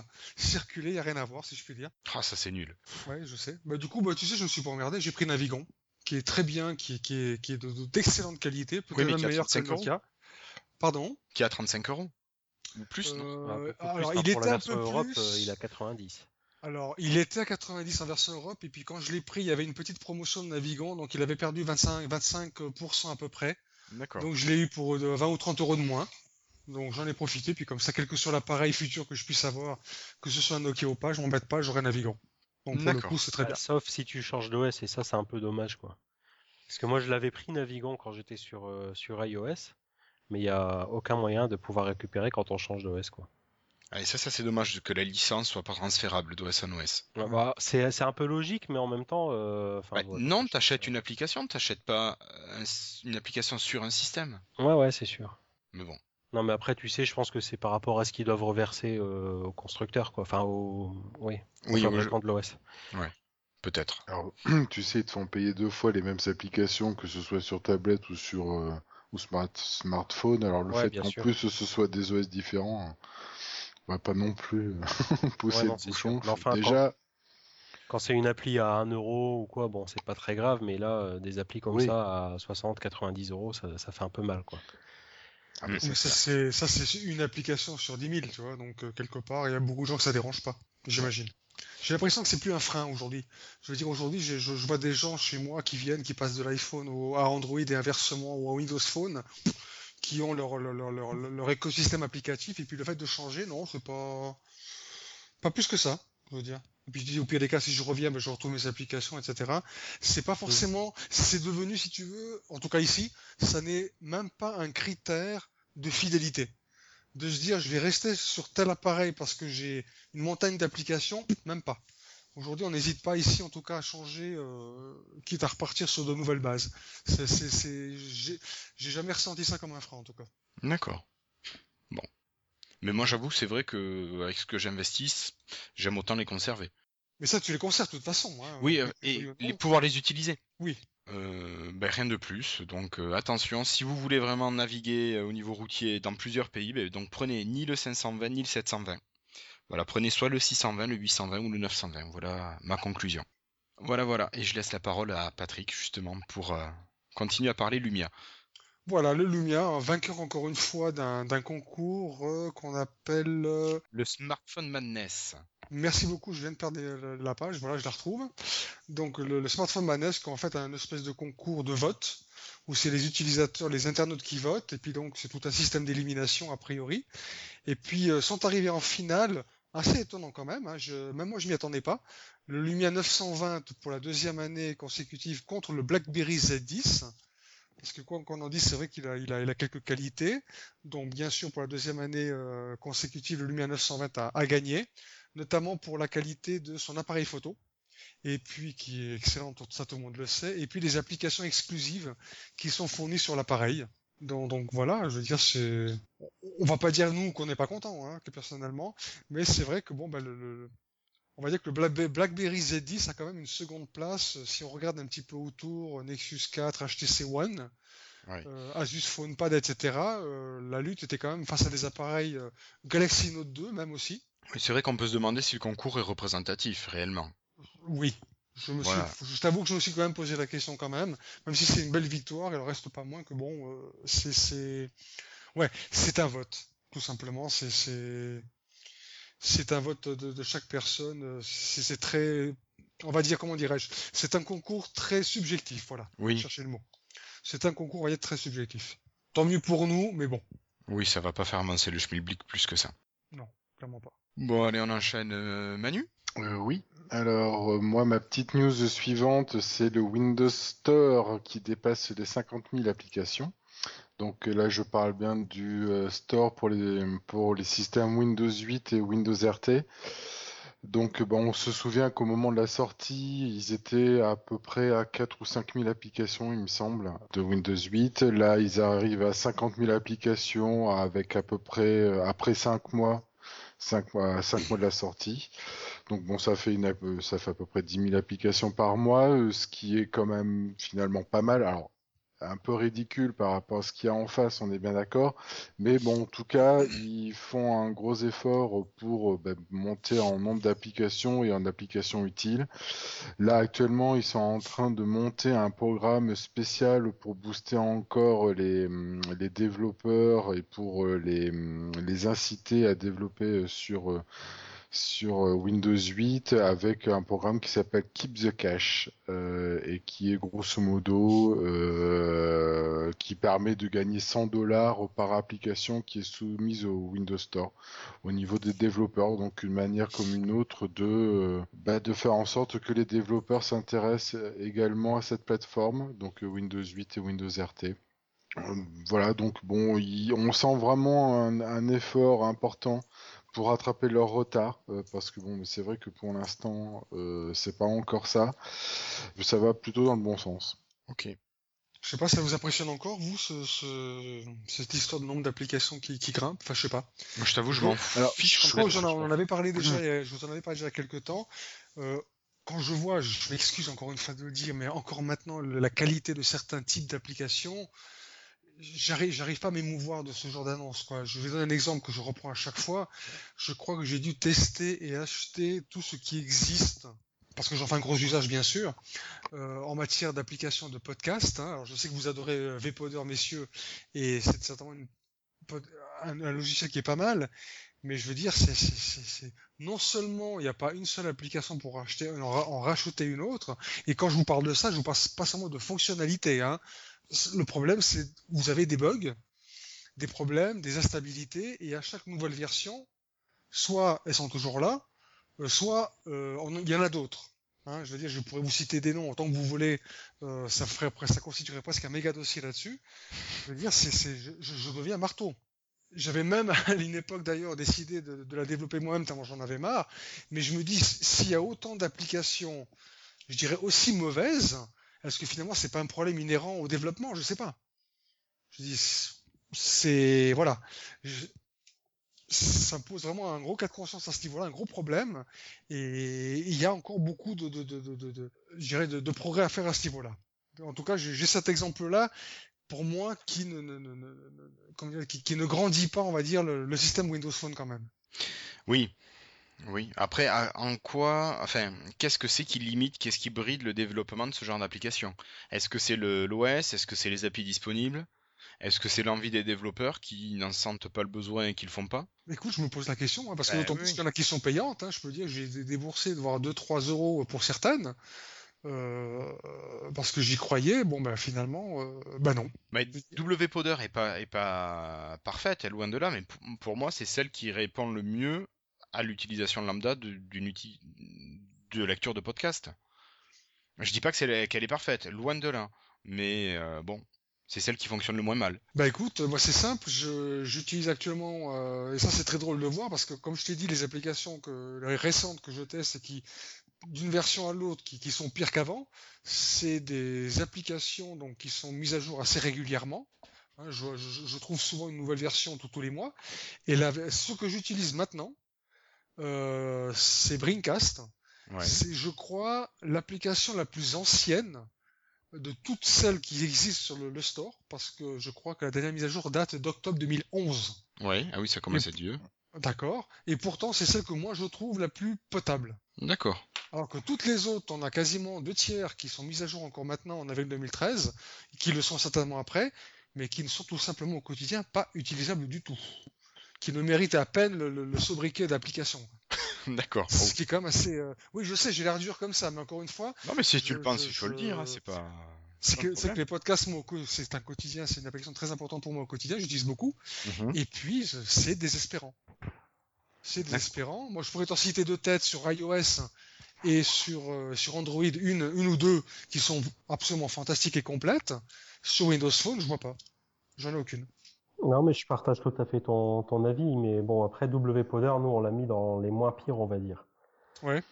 On l'a mis dans je les moins pas pires. que mais Vpodder, effectivement, moi, j'ai un problème avec- milieu de, de, de Podcast Addict, par exemple, sur, euh, sur Android. hein. Vous n'avez pas de problème avec Vpodder de, de, quand vous reprenez une lecture en cours, euh, d'avoir perdu des fois 30 minutes Ah, en si, si. arrière. Oui, Si, ça m'arrive, euh, ouais, ouais. Merci Jérémy. Merci. Donc tu imagines un petit peu quand même. Alors, je veux pas faire encore mon Calimero, hein, mais imagine, on part de. Pour nous, la meilleure application c'est, mais malgré tout, elle a ce genre de défaut-là, si tu veux. Donc, euh, de la... enfin, je sais pas, c'est c'est c'est peut-être moi, j'en sais rien, mais moi j'ai franchement une haine assez farouche envers ce, cet fait, et je comprends pas. Donc, euh, je je sais pas. Est-ce que c'est inhérent au système? Est-ce que c'est inhérent à l'outil de développement? Est-ce qu'il y a quelque chose auquel les développeurs n'ont pas accès qui fait que, euh, bon là, il n'y a qu'un développeur qui pourrait nous répondre, j'imagine, hein Oui. Parce que là, finalement, on est dans du téléchargement de fichiers, euh, du fichier multimédia qui plus est. Alors, est-ce qu'il y a des limitations d'API qui font que euh, ça ne fonctionne pas comme ça le devrait? Je sais pas. Mais en tout cas, la situation, si je prends cette catégorie-là, est très très loin d'être idyllique. D'accord. Ouais. Ben moi je reprends euh, l'article qu'on a fait qu'on avait fait en juillet 2012 sur le blog et j'avais testé, c'est moi qui avais testé Brincast et je l'avais pas trouvé génial du tout. Écoute, en fait, la seule Ouais. chose que je reproche à Brincast, en fait, deux choses, pour être honnête, c'est que la playlist, alors, elle, euh, elle prend pas forcément le- le- la piste suivante, euh, c'est aléatoire. Et puis, pour raison que j'ignore, la playlist est limitée à 20 morceaux. Hmm. Pour, euh, donc, à partir du 21 au 22e, c'est fini, il en met plus. D'accord. Moi, j'avais des bugs et l'application plantée se fermait. Ah, d'accord. Voilà. J'ai jamais eu ce problème-là, en tout cas. Bah, c'était sur le Mozart. Maintenant, je sais pas. Mais de toute façon, là, maintenant, sur Windows Phone 8, il manque la gestion native du podcast. C'est quand même assez impressionnant que seuls les États-Unis bénéficient de ça. Ça, c'est. Ouais. Faudra vraiment qu'ils nous sortent quelque chose parce que c'est- ridicule. Non, et puis c'est très long à venir, quoi. C'est toujours le même problème avec Microsoft. euh. C'est vrai qu'ils ont rattrapé pas mal de retard, mais enfin, il y a des trucs comme ça qui sont assez basiques, on va dire, dans, en tout cas dans l'utilisation d'un smartphone, et qui sont toujours pas là, quoi. Bah, Zune le gérait. Ouais, Zune le gérait, ouais. Je vois pas pourquoi Mais la là, fonctionnalité a on, on disparu. revient en arrière. Ah, Oui, ça, ça c'est aberrant. Mais bon, on va peut-être repasser déjà, je vois le, le temps qui tourne, on va peut-être passer euh, à la news suivante. Jérémy C'est Windows euh, 8.1 qui devrait arriver avec des nouveautés, c'est ça? Bah oui. Ouais, bah heureusement, parce que sinon je vois pas à quoi ça sert de faire une mage. Euh, donc euh, dans les nouveautés, on devrait avoir une meilleure gestion du multitâche. Euh, il y aurait par exemple la possibilité euh, d'afficher et de faire tourner deux applications euh, en même temps euh, à affichage égal à l'écran. Parce que pour l'instant on est sur du 2 tiers, 1 tiers. Donc là, a priori, on pourra faire du 50-50, quoi, on va dire, entre deux applications. Et puis, euh, il y aurait une application Files qui permettrait de naviguer dans les fichiers sans passer par l'ancien navigateur, qui pourrait pas permettre, par exemple, de naviguer dans SkyDrive en même temps que dans les fichiers locaux. Bon, c'est un petit peu ce qu'on a dans le navigateur, euh, enfin dans l'explorateur des fichiers actuels. Mais qui n'est. Toi. Ah non, t'as une version euh, complète. Euh, Patrick, toi en version RT, tu as possibilité d'accéder aux fichiers? Euh, lesquels? Bah, je- Fichiers système ou les, certains dossiers. Est-ce que tu as moyen de gérer, créer des dossiers, gérer, gérer Oui, des bien fichiers? sûr. Ouais. Oui, bien sûr. Oui, il n'y a pas de souci. Donc, je, je veux dire, tu as, une fois que tu es dans ton mode bureau, tu as l'explorateur de fichiers. Donc, à partir de là, tu peux très bien gérer tes dossiers sans problème, ouais. En version RT, t'as pas, t'as pas de mode bureau aussi Bien sûr que si. D'accord. Bah, euh, écoute, euh, n'oublie pas que la suite Office qui est, qui est offerte, euh, donc tu as Word, Excel et PowerPoint, c'est une version bureau. Oui, oui, ça je savais bien, mais je pensais qu'avec ça, et d'accord. Non, tu, tu as, tu as sur Windows RT très clairement. Alors, il paraît que c'est une application séparée. Oui, ben, Tu as, tu as, tu as le bureau. Tu as le bureau avec l'accès au, au dossier, etc. Oui, oui, tu as, tu as accès au bureau. D'accord. Tu peux, tu peux créer des dossiers sur le bureau, sur ton bureau, euh, etc. Voilà. pour trier tes fichiers. euh. Ah d'accord, Ouais, ça je savais pas. Je publierai officiellement un démenti demain si je me suis trompé, mais moi j'ai j'ai j'ai testé en fait parce que quand j'ai reçu la tablette RT, je qu'il a fallu la la enfin, j'ai reçu en fait la Microsoft Surface, hein, la Surface RT avant de l'exposer, donc je, je m'en suis donné à cœur joie, j'en ai un petit peu profité toute la journée. Euh, je lui ai mis entre autres tout ce qui est des, des, des, des clés USB, des graveurs DVD externes, disques durs externes. Il a tout supporté, il a tout reconnu, sans aucun problème. Et puis donc j'ai été sur le bureau pendant ce temps-là, puis je me suis senti comme sur un PC. D'accord. Donc euh, aucun problème à ce niveau-là, je me suis senti comme sur un PC. D'accord, d'accord. Bon. Donc en fait, la seule limitation, c'est de ne pas pouvoir euh, installer les logiciels euh, qui sont. Voilà, c'est la seule limitation, exactement. C'est de, enfin, encore limitation entre gros guillemets, pour autant que tu aies besoin d'une application que tu installes sur PC, à partir de ce moment-là, tu ne pourras pas l'installer sur une tablette.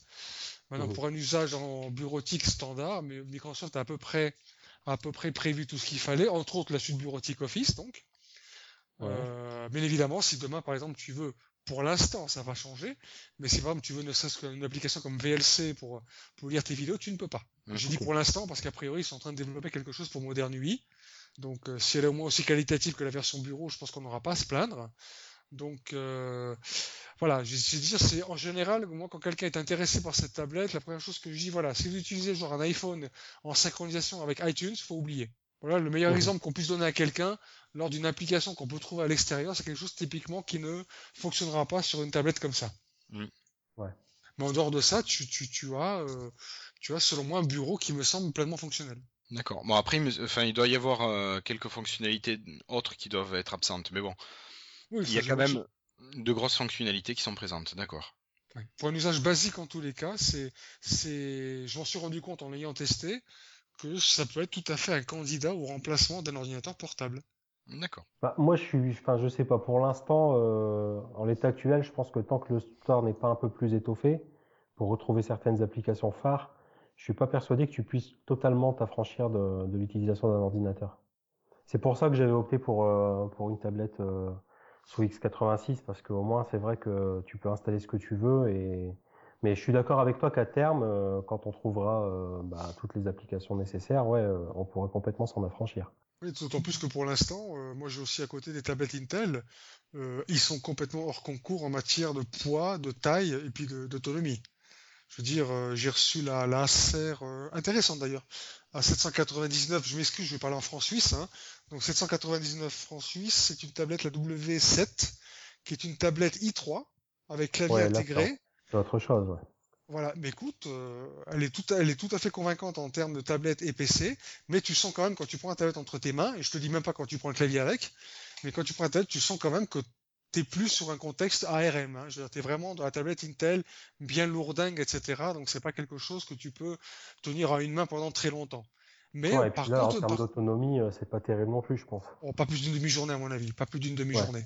Contrairement au reste. Par contre, alors, euh, au niveau prix, ils ont fait des progrès quand même, parce que là, c'était, on était parti sur des surfaces pro à 1000, 1000 et quelques euros, etc.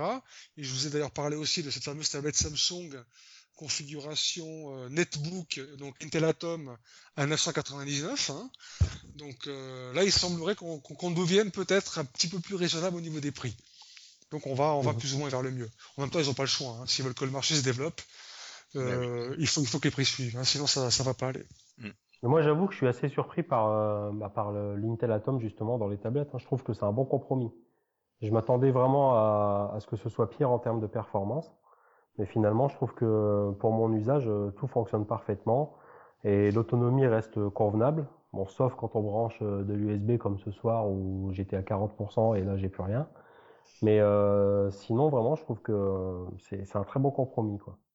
Mm. Et à la rigueur, j'attends plus de, justement de d'Intel avec les atomes que, que les autres processeurs qui, qui devraient arriver. Quoi.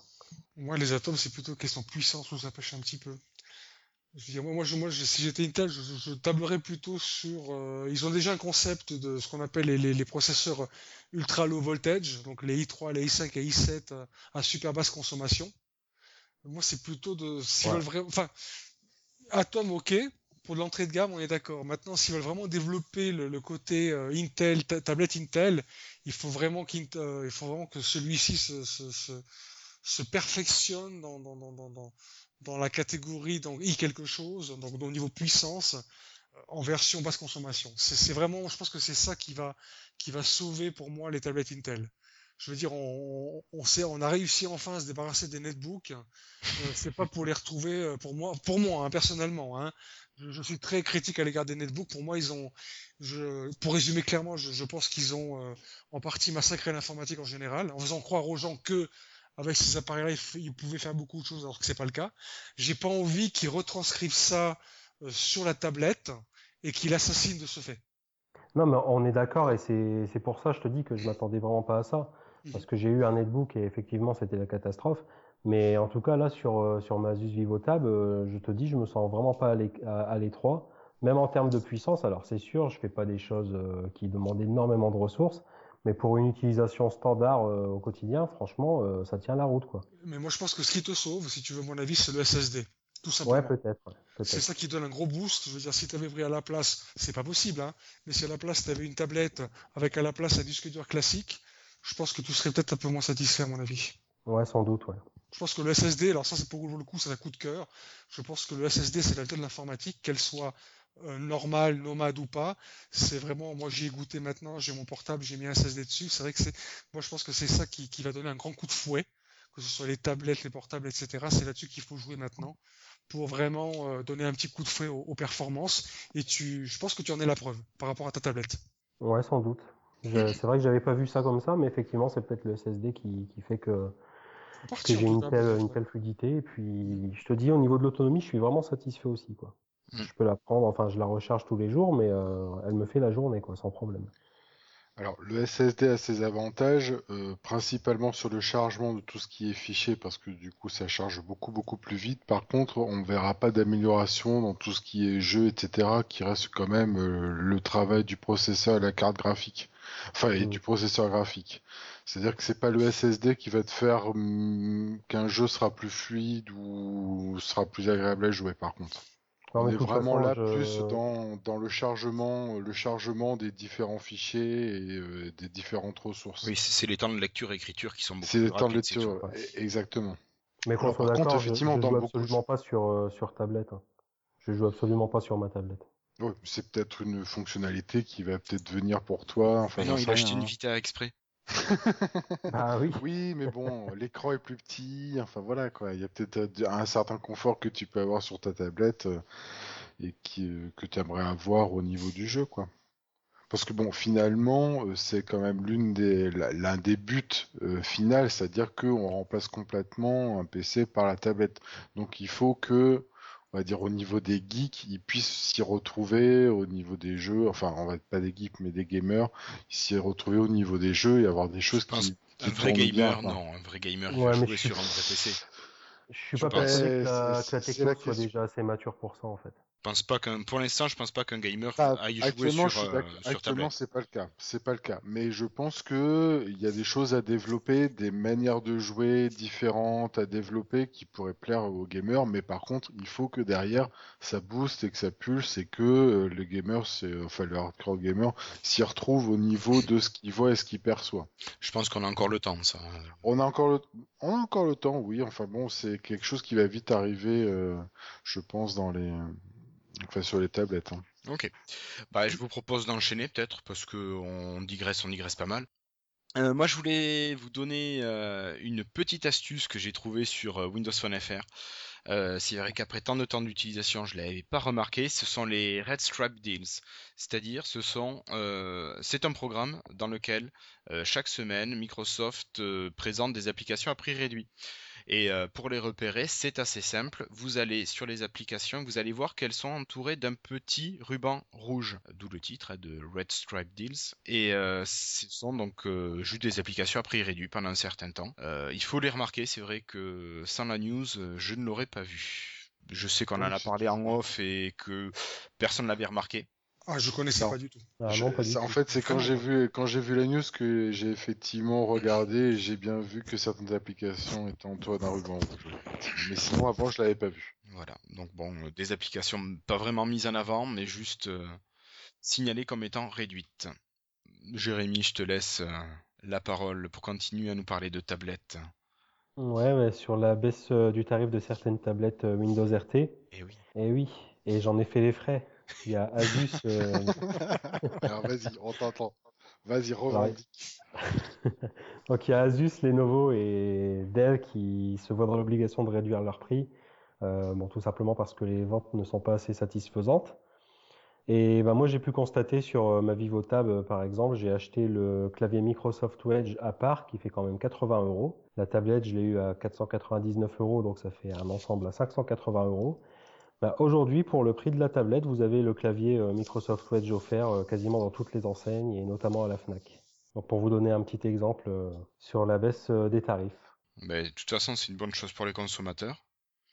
C'est vrai qu'on en avait parlé, on trouvait quand même que les, prix étaient un petit peu hauts. Et bon, ça fera peut-être pas de mal de rééquilibrer peut-être le marché au niveau des tarifs. Ouais, c'est sûr. C'est vrai que les prix étaient un petit peu hauts. Maintenant, ça commence à être vraiment raisonnable. Et euh, bon, une petite aparté, le clavier Microsoft Edge est vraiment de très bonne qualité. Alors c'est vrai qu'il est un peu cher, 80 euros, ça fait un peu cher, mais il est vraiment de très bonne qualité. D'accord. J'ai eu l'occasion de le voir aussi, effectivement. C'est, euh, ouais, il est, vraiment très bien fait et euh, très agréable à utiliser. Manu, je te propose de continuer sur ta. Oui, alors moi, c'est quelque chose que j'attendais depuis très longtemps et que finalement je suis content de ne pas avoir attendu c'est euh, que le Nokia Lumia 920 sort en gris et en cyan, alors sur Amazon euh, DE, donc Allemagne. Euh, voilà, bah, au départ, c'est vrai que moi je voulais attendre la sortie du, du Nokia, du Nokia Lumia 920 gris, effectivement, avant de l'acheter. Et ben j'ai bien fait de pas attendre parce que sinon j'aurais attendu quand même pas loin de 5 mois.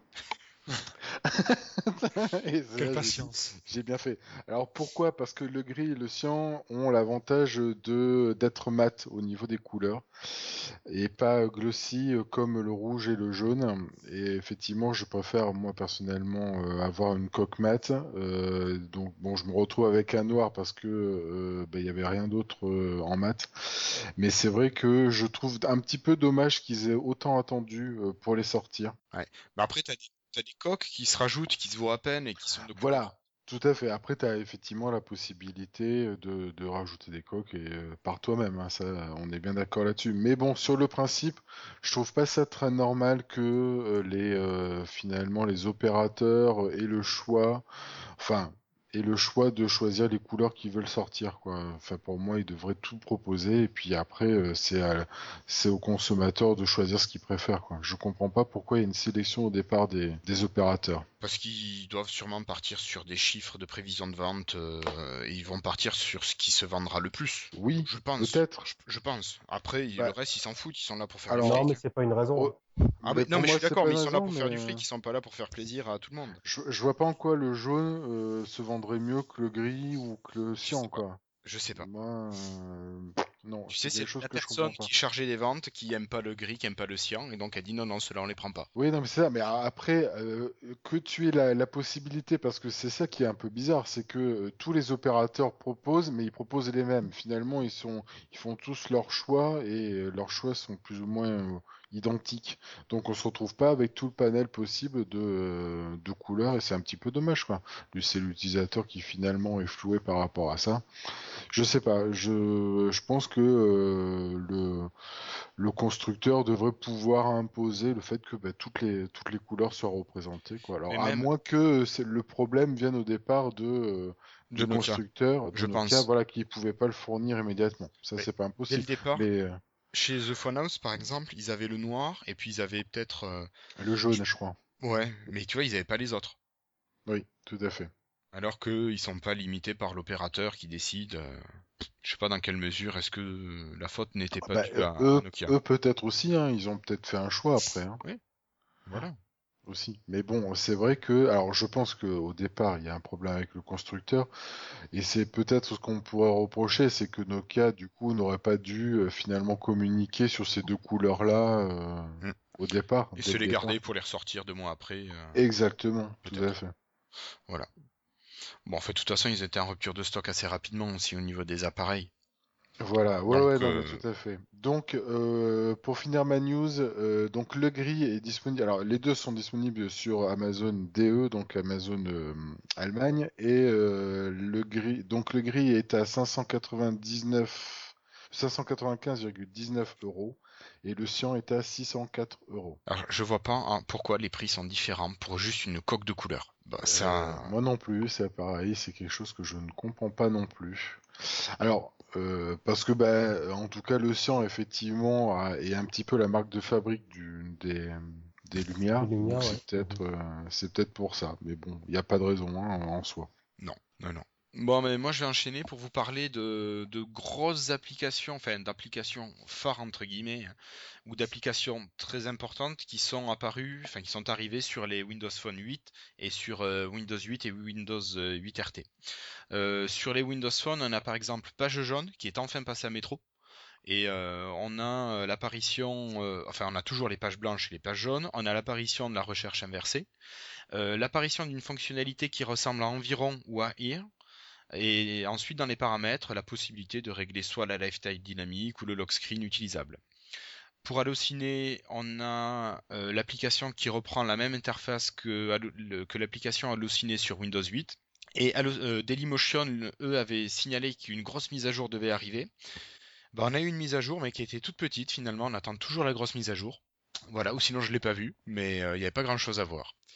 Et par contre, donc sur Windows 8, on a les applis Bing qui ont été mises à jour, donc finance, actualité, sport, voyage, euh, il y a eu courrier, il y a eu contact, enfin toutes les applications ont été mises à jour et euh, avec de nouvelles fonctionnalités qui sont apparues. Donc pensez à faire les mises à jour euh, sur les différents marketplaces. Et oui, donc c'est à moi, donc je continue toujours. Maintenant, on passe à la partie rumeur avec le flagship Nokia, euh, le fameux EOS qui devrait peut-être sortir. Alors, que ce que nous dit la rumeur? Ben, La rumeur nous dit que ce fameux EOS serait doté d'un processeur euh, quad-core Snapdragon S800, peut-être, d'un objectif 41 mégapixels PureView. Et euh, oui, donc on va pas relancer la polémique sur les 41 mégapixels. On en a parlé il y a quelques jours sur Twitter avec certaines personnes. Ah bon? Oui, oui, non, tu as pas vu? C'était Il pas me avec toi Il me semble avoir vu ça. oui. Oui, tu as participé, oui, c'est bien ce qui me semblait. Ouais, j'ai pas participé, mais effectivement, j'ai vu ça. Voilà, Non, mais non. vas-y, euh, du coup, parce, parce que du coup, je sais pas ce que vous en pensez. Bah, moi j'en pense toujours que tant que je l'aurais pas testé, je pense que c'est un gadget, le 41 mégapixels. Mais je suis prêt à changer d'avis, moi à partir du moment où je peux le tester voir de visu que euh, euh, un objectif de cette qualité est utile dans un smartphone. Je dis pas que c'est pas utile pour un téléphone, euh, pour un appareil photo, un réflexe par exemple. Malgré le fait que tu as un Lumia 920 et que tu réalises finalement la qualité déjà que l'appareil te propose en photo, Alors- ça te titille pas? Si tu veux, mon 920 a remplacé mon PowerShot S50. Waouh. Jusque-là, euh, mon vieux PowerShot S50 euh, était mieux que mes smartphones. Là, quand même, euh, le 920 est au-dessus. Je me dis, un réflexe, c'est quand même pas la même utilisation qu'un smartphone. Je veux dire, au niveau du réglage et compagnie, tu peux pas utiliser les deux appareils de la même manière. Et je me dis, aller mettre une optique, enfin, même, c'est- pas la même optique que l'on veuille ou non dans un smartphone ou dans, euh, dans les objectifs d'un d'un réflexe.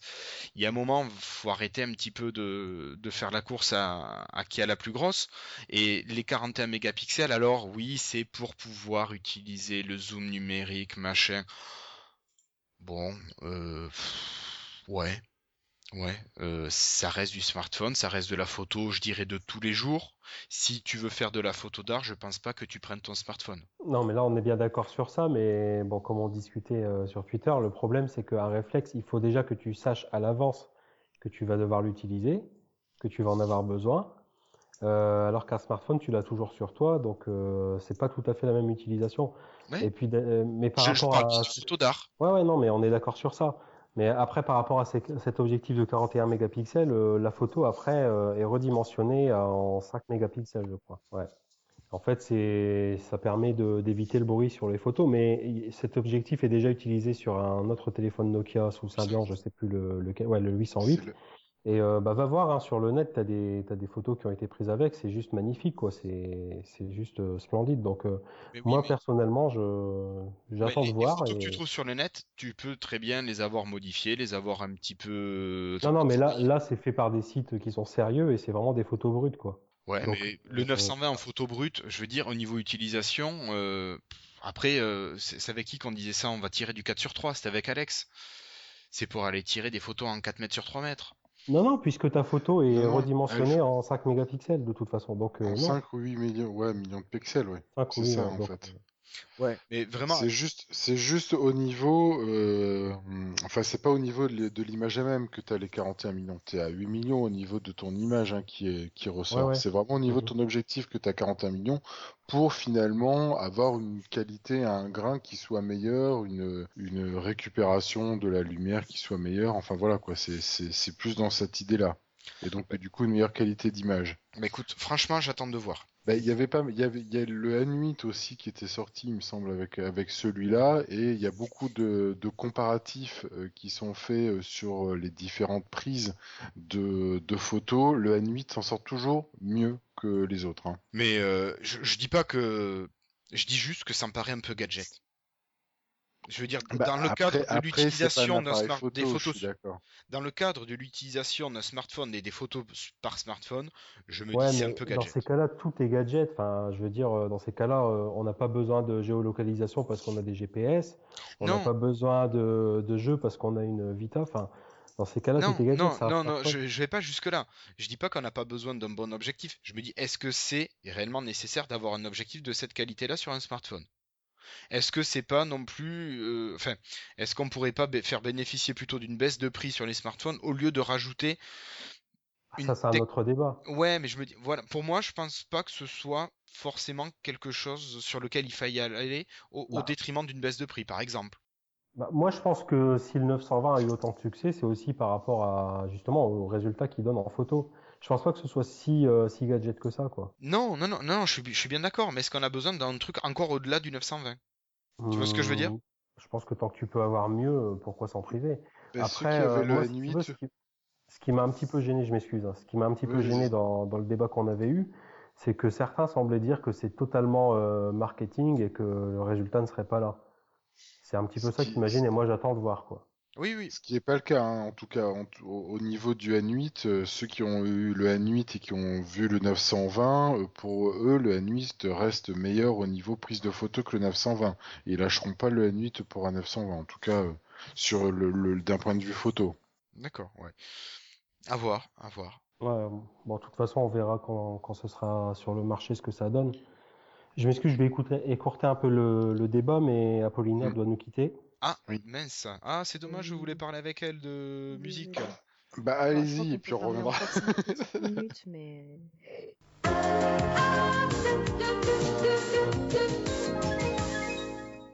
Alors, en fait, moi j'avais deux parties euh, sur lesquelles j'aurais voulu parler un petit peu avec toi. C'était sur les applications de musiciens Oui, et sur Cobuzz, oui, effectivement. Donc, euh, c'est vrai que je suis reparti un petit peu de ce que tu avais fait sur euh, Queen Novi et sur les applis de musiciens. Et moi, j'ai cherché, bon, étant percussionniste classique, il y avait deux types d'applications qui m'intéressaient. Soit un accordeur, pour tout ce qui est timbal, soit Ouais, un métronome. Et t'as pris quoi, là Alors, euh, moi j'ai trouvé une petite appli qui s'appelle Accurate Tuner Free, euh, qui est un accordeur en anglais qui fonctionne du La0 au 6.6, donc ça fait quand même une tessiture assez grande, Mhm. qui fonctionne en lettrage US ou en lettrage allemand, et qui permet pour euh, les, les instrumentistes qui ne sont pas en ut de transposer pour leur instrument. Voilà. Donc D'accord. tu peux changer ton La 440 pour un autre, donc ça, Oui. ça peut être sympa. Et euh, c'est une application qui est gratuite, avec pub, mais gratuite. Donc, qui est sur Windows Phone, hein, Ouais, ça sur Windows Phone. D'accord. Il n'y avait pas l'équivalent de ClearTune sur euh, Windows Phone? Bah écoute, je vais te dire ça tout de suite. Mais en attendant, j'ai aussi testé une autre appli euh, qui fait accordeur, qui est pas mal, qui s'appelle N-Track Tuner. Et elle, elle fait diapason. Donc Ouais. tu vas, tu vas jouer ton La 440, mais tu peux aussi modifier l'octave, tu peux modifier la note, et tu peux tout modifier. Tu, tu vas de 29,5 Hz à 19 000 et quelques Hz. Oui, d'accord. Donc euh, déjà 14 000 Hz, ça fait un petit peu mal au niveau des oreilles. Oui, oui, c'est clair. Voilà. Et, euh, et qui fait ensuite euh, accordeur et tu peux avoir la visualisation de la note sur un spectre 2D ou sur un spectre 3D. Donc c'est assez sympa de voir euh, toutes les harmoniques aussi de, de ce que tu entends. Ah, ça, c'est intéressant, oui, Ouais. ça, c'est rigolo. Et c'est euh, la fon- euh, en fonction classique, c'est gratuit. Et après tu peux, euh, en passant par le- la version payante, débloquer tous les paramètres. Mais bon, vraiment ça fait déjà pas mal de choses de manière native. Et après, moi je conseille au niveau métronome un métronome qui s'appelle Agile Beta, qui est ah, pardon Agile Métronome, qui est en version bêta, qui ne- n'est plus pour l'instant disponible sur le, le store, mais qui était vachement bien parce que tu pouvais régler toutes tes mesures comme tu voulais. Tu pouvais décomposer tes temps et faire jouer tous les temps forts. Et ça, pour un musicien, surtout en percu, quand tu fais un peu de percu moderne, c'est quand même assez sympa. Bah, c'est Euh, hyper utile de, de voilà. tout décomposer euh, pour le travail, oui, c'est clair. Voilà. Et tu peux le, le paramétrer pour qu'il continue à tourner malgré le, le fait que l'écran soit, soit éteint. Ce qui est quand même assez sympa, ça aussi. Ah oui, donc ça, vous, vous, paramétrez, vous pouvez paramétrer ça. Voilà. Si le, si le concepteur, enfin le développeur l'a mis dans son appli, oui, oui, c'est tout à fait paramétrable. D'accord, oui, parce que ça, c'est un des trucs, par exemple, sur iOS. euh, C'est Bah, pas possible. Bah si on peut, moi je sais que je peux compter, mon métronome peut continuer, et ça mais ça fait pas, ça fait partie d'une mise à jour de, de mon application, D'accord. par exemple. C'était pas, je pense, moi j'ai Tempo euh, sur iOS, mais bon. voilà, et que je trouve génial aussi, qui, qui permet de décomposer, qui fait tous les tempi euh, comme on veut, avec euh, le chiffrage qu'on veut. Et euh, après, euh, au début, c'est vrai que dès que je sortais de l'application, ça l'éteignait en même temps. Maintenant, D'accord. c'est maintenant c'est plus le cas. Mais ça, c'est voilà, c'est, je pense qu'ils sont à l'écoute des, des avis des, en- des, des utilisateurs. D'accord. Et alors, c'était quoi l'application que tu me disais tout à l'heure comme Euh, ClearTune, ClearTune Moi, J'ai regardé, Ouais. a priori, elle y est pas. elle y D'accord. est pas. Bon, elle est développée. En fait, elle est développée sur Android et sur iOS. D'accord. Bon. Après, il y a quand même un, un Qui panel. fait, qui fait globalement, je pense, la même chose que ce que tu m'as décrit. Ah ouais, mais vraiment, Ouais, cette application euh, Accurate Tuner Free, je la trouve vraiment super complète pour, euh, pour euh, être une application gratuite. Donc euh, vraiment à essayer celle-ci. Et euh, sinon, bon, avant de, de te laisser partir, euh, c'est vrai que Jérémy, la dernière fois, au dernier épisode, nous a parlé de Cobuzz. Moi, je m'y suis mis et je trouve que c'est vraiment un truc qui est génial. Au niveau de la qualité du son, euh, par rapport aux versions euh, Deezer et, Spotify. Je trouve qu'on est quand même sur quelque chose de vachement plus sympa, euh, vachement plus, plus rond, plus chaleureux, avec le 320 kb. Et puis bon, j'ai pas essayé les versions FLAC, mais ça me paraît vachement. elle, elle est très très sympa. C'est vrai que j'ai, bah, je suis passé à Cobuzz bah, sous divers conseils de, bah, de Dissensus notamment hein, sur Twitter, qui est un des téléxeurs de l'agence To Geek. lui qui m'a conseillé ça, bah, déjà pour la ligne éditoriale du site. C'est-à-dire que c'est vraiment une plateforme euh, bah, de, soit de téléchargement, soit de streaming musical, le, sachant que le streaming est payant si on veut l'intégralité. Euh, moi, j'ai opté pour. Euh, je me suis abonné à, la version la, moins chère, hein, mais c'est déjà très bien. On a des qualités MP3 extraordinaires. Ah Et puis, quand un album me plaît, et comme j'achète pas mal de dématérialisés, euh, j'achète chez eux. Et si je veux vraiment de la bonne qualité, euh, on a le choix. C'est-à-dire que ils ont trois séries à peu près, enfin même quatre, euh, quatre séries de qualité. Il y a les, les grandes masters, vraiment. les, enfin, c'est au maximum. Il y a la qualité studio en fait. Voilà. Ce qu'ils appellent la qualité sortie de studio. Il y a les qualités CD qui sont aussi très bien. Euh, qualité MP3 aussi, qui reste totalement euh, très honnête. 120 kilobits, et moi j'ai fait la comparaison cet après-midi entre euh, des morceaux sur Cobuzz et des morceaux sur Deezer, et la différence est flagrante à l'oreille. Ah, il n'y a mhm. aucune comparaison possible. Ouais, non, mais ça c'était un vœu du, fondateur Yves Rezel qui, qui, qui, bah, qui, voulait ça, parce que c'est vrai qu'avec l'arrivée du MP3, bah, toi qui es percussionniste classique, ça a dû te marquer. Bon, au départ, bah, il y a 10 ans, les MP3 étaient très très mauvais. Mm et dénaturer complètement euh, le son. Pour écouter du classique, c'était bon encore la, la, musique, euh, les musiques actuelles, ça pouvait passer. Oui, ça passait quand tu faisais une grosse euh, compression avec une grosse qualité. Voilà, mais sinon, pour le classique, c'était une catastrophe. Je veux dire, le propre du classique, c'est d'aller dans des nuances très extrêmes. Mm. Et c'était. c'était. On n'avait plus ça, c'était fini, quoi. Bon, maintenant, ça, le MP3, le format MP3 a un peu progressé il y a surtout d'autres formats qui sont là. Quoi. Ouais. Cobuzz, bah, évidemment, il y a des différences de prix hein, entre la version MP3 et la version euh, euh, masterisation euh, géniale. Mais ça vaut le coup si, si vous. De temps en temps.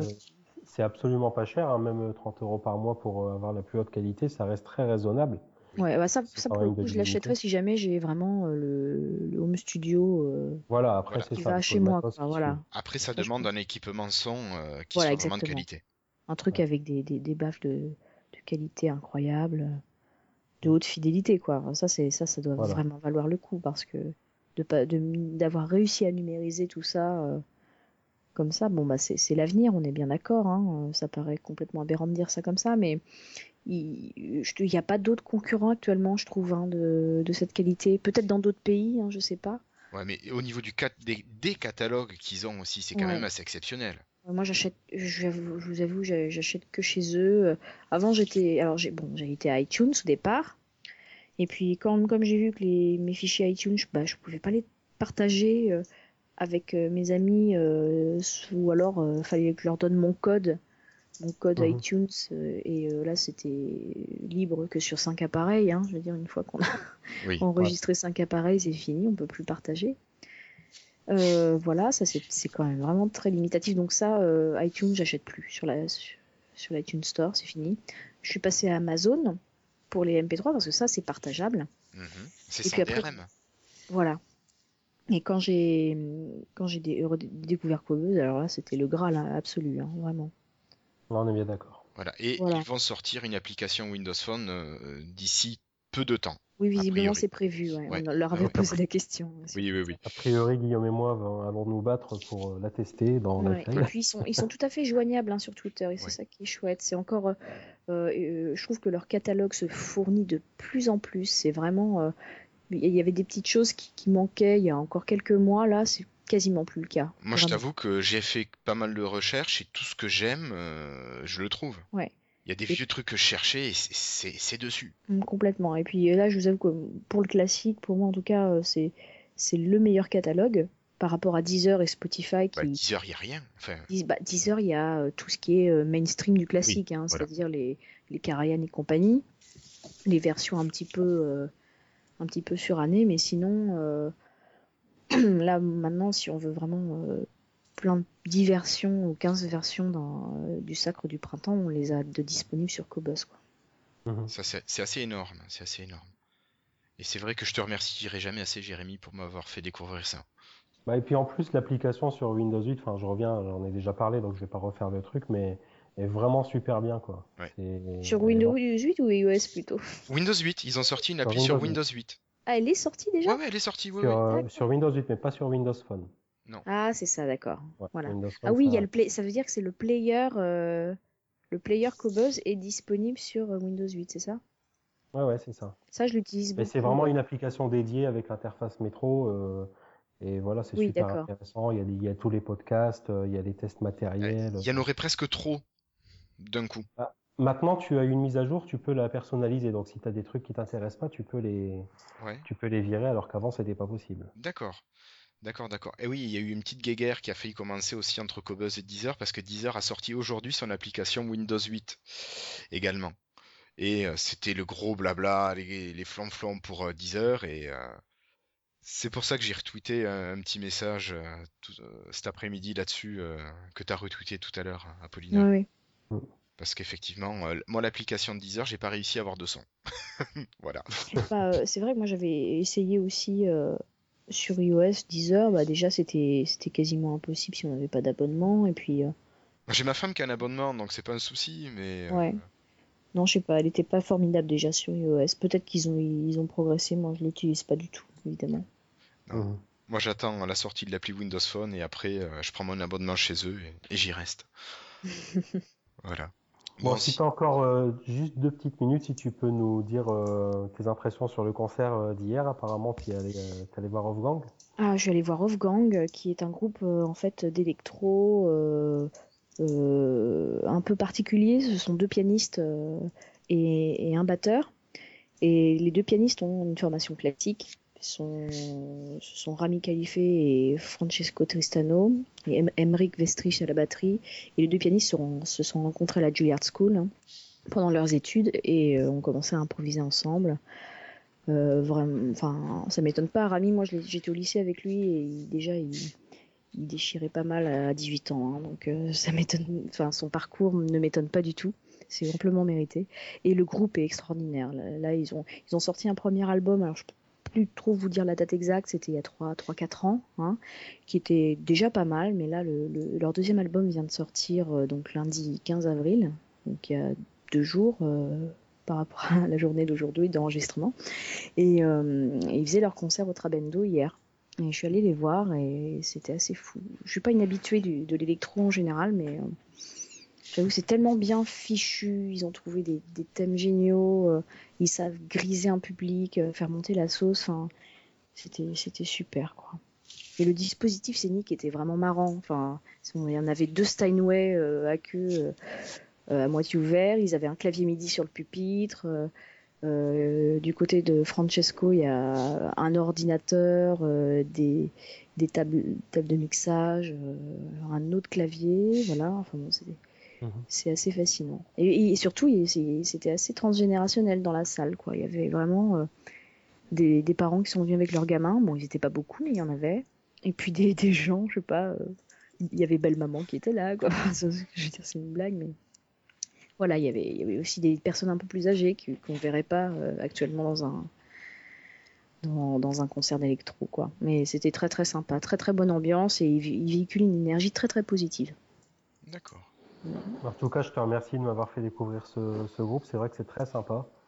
Bah écoute, ça me fait plaisir. J'ai écouté et vraiment, j'apprécie beaucoup. Super. Alors malheureusement, euh, il passe sur l'île, mais j'ai déjà mes places de concert euh, pour Alpha Blondie le même jour. Ouais, tu m'as dit, ouais, j'ai Ouais. lu ça, j'ai eu presque envie d'aller faire brûler un cierge. Ouais, je te comprends. Voilà. Non, mais voilà, Bon, voilà. ce sera une autre fois. Bah, J'espère bien pour toi et puis euh, si jamais tu veux venir sur Paris quand ils joueront sur Paris la prochaine fois, euh, n'hésite pas. Ah bah écoute, c'est gentil, merci beaucoup. Bah, Écoute, euh, en tout cas, merci beaucoup d'être euh, venu avec nous ce soir, Eh merci pour votre accueil, hein, merci beaucoup. C'était fort sympathique de vous écouter parler. Alors j'ai pas tout compris hein, par rapport à la je vous ai laissé parler, j'ai écouté, j'ai appris. Voilà. Je te rassure, nous non plus. hein. Écoutez, même pour quelqu'un de pas intéressé par Windows ou quoi, euh, c'est très marrant, c'est très sympa de vous écouter. euh, d'écouter votre Merci émission. beaucoup. Ben, merci beaucoup. Merci. Écoute, on te souhaite bonne continuation, puis bon, on se Ouais, retrouve merci. rapidement euh, sur Twitter ou dans les différents podcasts.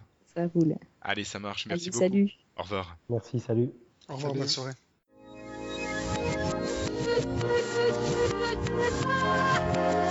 Voilà, donc nous reprenons euh, le fil de l'émission et est-ce que Patrick, tu nous fais la dernière news un peu en décalé? Alors volontiers, en fait c'est à la base une, rumeur, une rumeur qui a séduit beaucoup de monde puisque euh, il se murmurait à gauche à droite que Microsoft serait sur le point de développer un Surface Phone, c'est-à-dire un téléphone Windows Phone à la sauce euh, avec les mêmes ingrédients que sa tablette. Et puis, alors a priori, euh, en fait, je sais pas si c'est une confirmation du contraire, mais euh, quand quelqu'un dit on repousse cette éventualité dans l'immédiat, euh, d'abord ça ne, ça ne- n'infirme pas la rumeur, et de l'autre côté, ça ne dit pas qu'ils n'en feront jamais, si vous voulez. Donc a priori, c'est, je pense qu'on va rester encore longtemps dans, dans- dans le, dans le stade de la rumeur. Euh, maintenant, c'est vrai que connaissant de, de, ayant vu de près la tablette Surface, je me surprends à imaginer un, un concept identique sur un smartphone. Et j'avoue que cette idée me séduit énormément. Je sais pas Mhm. vous, mais bon, euh, c'est, c'est- ça pourrait. euh, Puis bon, après il y a beaucoup de gens qui disent, euh, bon, par rapport, euh, par rapport à la concurrence, etc., etc. Moi, je veux dire, Google euh, sort des Nexus quasiment chaque année. Euh, il sort maintenant aussi des tablettes. Je veux dire, ça n'empêche pas à Samsung de faire son trou, et puis à d'autres marques comme Asus même d'ailleurs d'innover. Hein, puisque si on prend l'exemple des transformers, etc., je veux dire, ça n'a pas empêché les fabricants de faire leur propre sauce Android. Donc je vois pas pourquoi Microsoft ne sortirait pas ses propres appareils, et puis, euh, et puis en encourageant, entre gros guillemets, les autres à faire pareil.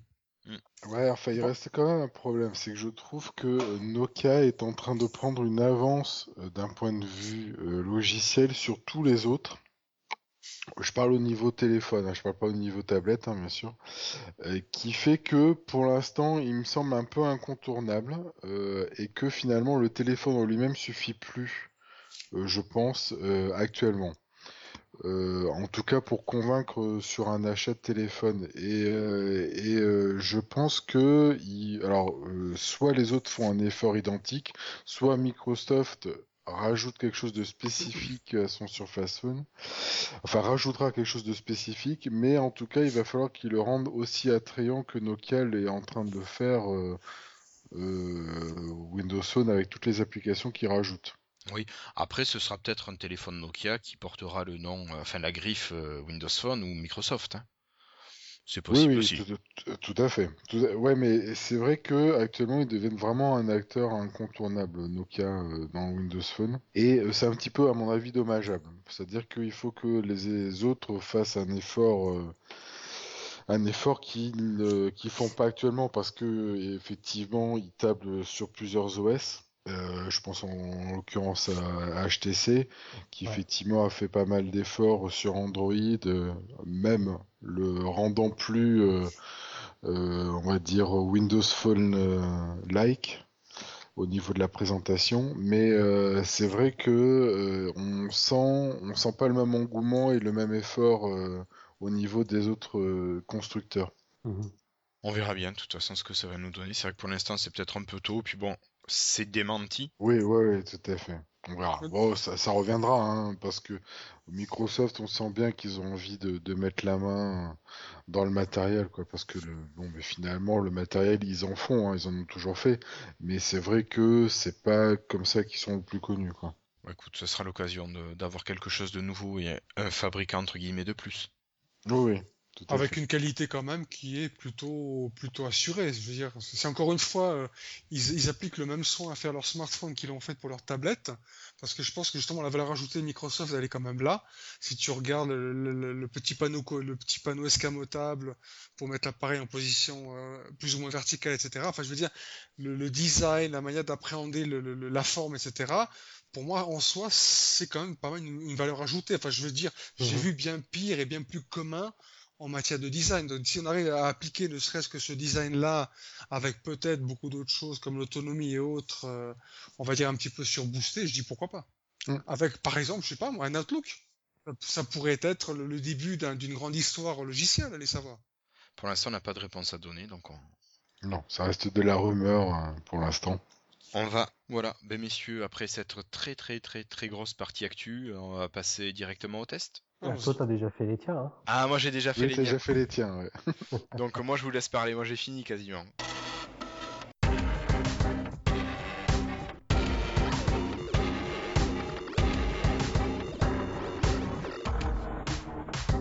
Ah ouais, je vais vous parler sport. euh, je vais vous parler d'une application qui s'appelle Chronos. Euh, parce qu'en fait, je voulais me mettre un petit peu à la musculation, mais j'ai pas le temps d'aller euh, en salle, etc. Et Seb m'a dit, bah, t'as vu mes abdos, t'as vu mes bras. Euh, moi, j'ai testé la méthode de la faille, donc euh, je te, je te conseille euh, de, de te mettre à cette méthode. Et je m'y suis mis et j'ai recherché une application qui pourrait m'aider dans les séances. Et donc, j'ai trouvé euh, Chronos. Alors, en fait, euh, la méthode de la faille, si vous voulez, enfin, je, crois qu'on dit la fée. On dit pas la faille. C'est, euh, ce sont des exercices qui sont basés sur, sur un timing particulier, avec des temps de récupération à respecter. Et là, c'est vraiment l'application idéale euh, pour euh, ceux qui se, qui se sont mis à cette méthode. Euh, vous pouvez, vous avez vraiment tous les paramètres nécessaires. Donc, vous pouvez calculer euh, le temps total de la séance, le nombre de séries effectuées. Il y a un compte à rebours pour les séances de récupération. Donc vraiment c'est top quoi, ça, ça marche super bien. Elle fonctionne en multitâche, elle est vraiment très fonctionnelle. Euh, elle est pas trop mal au niveau du design, elle est assez belle même si elle elle reprend pas l'interface métro et elle est très stable. Donc euh, voilà. Par contre le seul petit reproche que je lui fais, c'est qu'au niveau du, paramétrage, on peut pas aller au-delà de 10 minutes. Donc, euh, par exemple, moi, je fais beaucoup de vélo d'appartement. Je fais à peu près 35 à 40 minutes par jour. Donc là, je peux pas m'en servir pour calculer mon temps. C'est juste le petit reproche, mais sinon, elle est vraiment très bien. Donc, si vous faites de la muscu, en particulier la méthode de la fée, n'hésitez pas à la télécharger. Ok, ben merci beaucoup. On va laisser la... Enfin, à moins que quelqu'un ait des questions. Non, ils s'en foutent du sport. Non. Ah, je, je- écoute, honnêtement, je, je te cache pas que je suis pas du genre super sportif, quoi. Donc c'est c'est vrai que c'est pas, c'est pas forcément le genre de, le genre d'application que je pourrais utiliser au quotidien ou auquel je pourrais m'intéresser. J'avoue, mais à culpa. Mais à maxima culpa, c'est que c'est quelque chose que je, N'utilise pas. clairement pas. Pareil, même problème. Moi, en fait, je doute qu'on ait très peu d'auditeurs qui, qui, qui l'utiliseront, mais bon, c'est pas grave. Je voulais quand même en parler parce que je la trouve très sympa. Que veux-tu dire, bah, que veux-tu dire par là? Ah, qu'en général, le geek n'est pas forcément très sportif, Sportif. on va dire. Mm. Mais bon, faut savoir que ça existe, quoi. C'est toujours mais bien sûr. ouais. toujours bien. Voilà. Donc, euh, ben merci Jérémy. Et puis, on va laisser Patrick enchaîner. Voilà, volontiers sur, alors sur une application là pour le coup, j'ai beaucoup parlé en mauvais termes de Windows Phone et sa plateforme logicielle. Ça, me, déplaît toujours de le faire, mais bon, euh, je me suis senti un petit peu obligé de le faire. Là, en, en revanche, c'est complètement l'inverse, euh, euh, puisqu'il s'agit d'un véritable coup de cœur. Vous allez comprendre pourquoi. Il s'agit à la base en fait d'une application de gestion de tâches. Dans le sens, vous savez, où on crée des, on a, on fait une liste des, des, choses qu'on a à faire et puis on coche au fur et à mesure qu'on les a faites. hein. donc, euh, un gestionnaire de tâches pur et dur. Et celui-ci, donc, il s'appelle, euh, on va le prononcer Today. Ça s'écrit le chiffre 2 euh, DAY. Alors, il s'agit d'abord d'un, pas seulement d'un excellent euh, gestionnaire de traitement des tâches, mais il s'agit ce que moi je considère comme un exemple à suivre en matière de développement logiciel. C'est-à-dire que non seulement ça suit à peu près les bases que, que, conseille Microsoft en matière de développement avec le, passage horizontal, scrolling vertical, etc. Mais les développeurs ont, ont mis ça à une sauce de, de convivialité, de personnalisation, qui fait que cette application est absolument fabuleuse. Donc on peut tout à fait euh, synchroniser avec Exchange ou un autre service qu'on trouve beaucoup dans différentes plateformes. Encore une fois, un multiplateforme qui s'appelle Toodledo, T2O-D-L-E-D-O. Si vous êtes amené à, gérer vos tâches sur un ordinateur, sur une tablette, sur un smartphone, et que vous voulez une solution gratuite qui plus est de synchronisation, déjà ça, je vous, la conseille, euh, en ayant l'assurance bien sûr de trouver une application sur quasiment toutes les plateformes qui sera, qui sera compatible. Donc pour en revenir à cette application proprement dite, hein, vous pouvez l'essayer. Il y a une version gratuite qui est un petit peu limité en, en, en, nombre de tâches et de catégories. Vous pouvez justement faire des catégories différentes, des, des, des, des différentes manières de les présenter. Vous avez un écran d'accueil euh, qui se présente sous la forme de tuiles avec des petits pivots sympas. Euh, enfin, chaque tuile représente en fait une catégorie. Et au démarrage, ça, ça, ça pivote, ça, ça... bref, c'est tout aussi vivant en fait qu'un Windows Phone, mais où on a par exemple la possibilité de choisir la police de caractère, et comme ça vous vous retrouvez pas en, train de scroller dès la troisième tâche, comme j'ai pu le voir sur certaines applications. Et puis enfin, euh, last but not least, comme dirait l'autre, euh, elle a été assez, euh, plutôt récemment mise à jour pour tirer parti de toutes les subtilités de Windows euh, Phone 8, à savoir les tuiles de trois différentes tailles ainsi que euh, cerise sur le gâteau, les notifications sur le lock screen. Donc en version payante, elle est à 1,99 euros. Euh, alors ça reste une application de gestion de tâches, donc qu'est-ce que je pourrais dire de plus par rapport aux fonctionnalités Elle a tout ce dont on pourrait avoir besoin, mais encore une fois, je vous encourage vraiment à la télécharger, même la version gratuite, ne serait-ce que pour vous faire une idée de la qualité de, l'affichage, de, l'ergonomie de cette application, et de vous imaginer un petit peu de transposer cette, ergonomie-là sur d'autres applications. Hein, je parlais tout à l'heure d'ailleurs des, fameuses applications de, podcast et autres. Mais je veux dire, pour moi, c'est vraiment l'exemple à suivre en matière de, développement d'applications. En tout cas, c'est vraiment mon, coup de cœur, une de mes applications préférées que j'utilise au quotidien, tant personnel que professionnel, sur mon Windows Phone. Et en tout cas, je vous encourage vivement à l'essayer, voire à l'acheter si elle vous plaît, parce qu'en plus, elle est mise à jour assez régulièrement, avec des améliorations, etc. Donc, multitâche, Windows Phone 8 compliant. Donc, elle est vraiment euh, une appli de, très très bonne qualité. Un vrai coup de cœur. D'accord.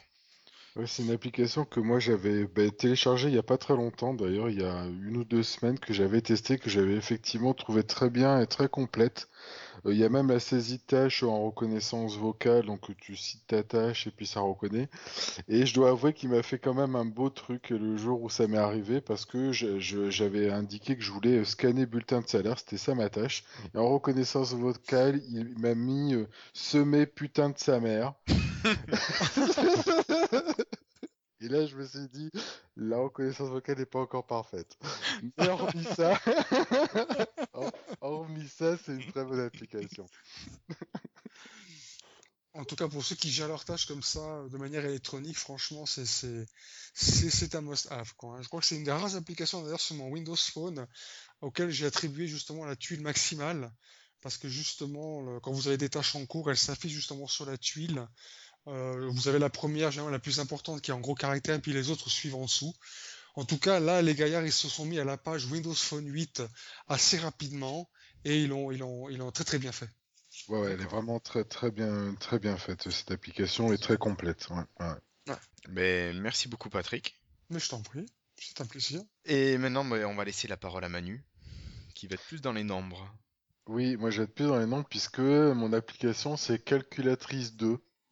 Alors, euh, c'est une calculatrice. Euh, euh, en fait, c'est c'est une application qui regroupe plusieurs calculatrices, donc qui regroupe la calculatrice classique, la calculatrice scientifique, mais également la calculatrice pour les développeurs, donc qui permet aux développeurs de, enfin, aux programmeurs de faire des conversions entre du binaire, de l'hexadécimal, du décimal, etc. Euh, l'application euh, contient aussi euh, deux, autres calculatrices qui sont euh, les devises aussi, donc la conversion de devises. Donc on peut passer d'une unité, enfin du dollar à l'euro, etc. Donc ça peut vraiment, et d'autres, hein, il y a d'autres, euh, il y a à peu près tous les pays, hein, toutes, toutes, les, toutes les devises. Donc c'est vrai que de ce côté-là, elle est très complète. Donc ça permet vraiment euh, de, de, plutôt que d'avoir un convertisseur, au moins d'avoir une seule application qui regroupe tout. On a également aussi un convertisseur d'unité. Donc plutôt que d'avoir une application qui permet la conversion d'unité, ben là on a on a cette application qui permet de le faire également. Hein? Enfin, moi j'ai calculatrice 3 et au niveau des unités, c'est énorme tout ce que ça propose. Ah mais c'est impressionnant. Ah, c'est une application, j'ai rarement vu une application aussi complète parce que euh, dans au niveau des au niveau de chaque euh, calculatrice en fait, que ce soit même pour la basique ou pour la scientifique, tu as à disposition des constantes qui sont fournies euh, et qui te permettent de les inclure au niveau de tes calculs. Donc, euh, comme je vois, j'ai par exemple la, comme constante l'accélération normale de la pesanteur terrestre.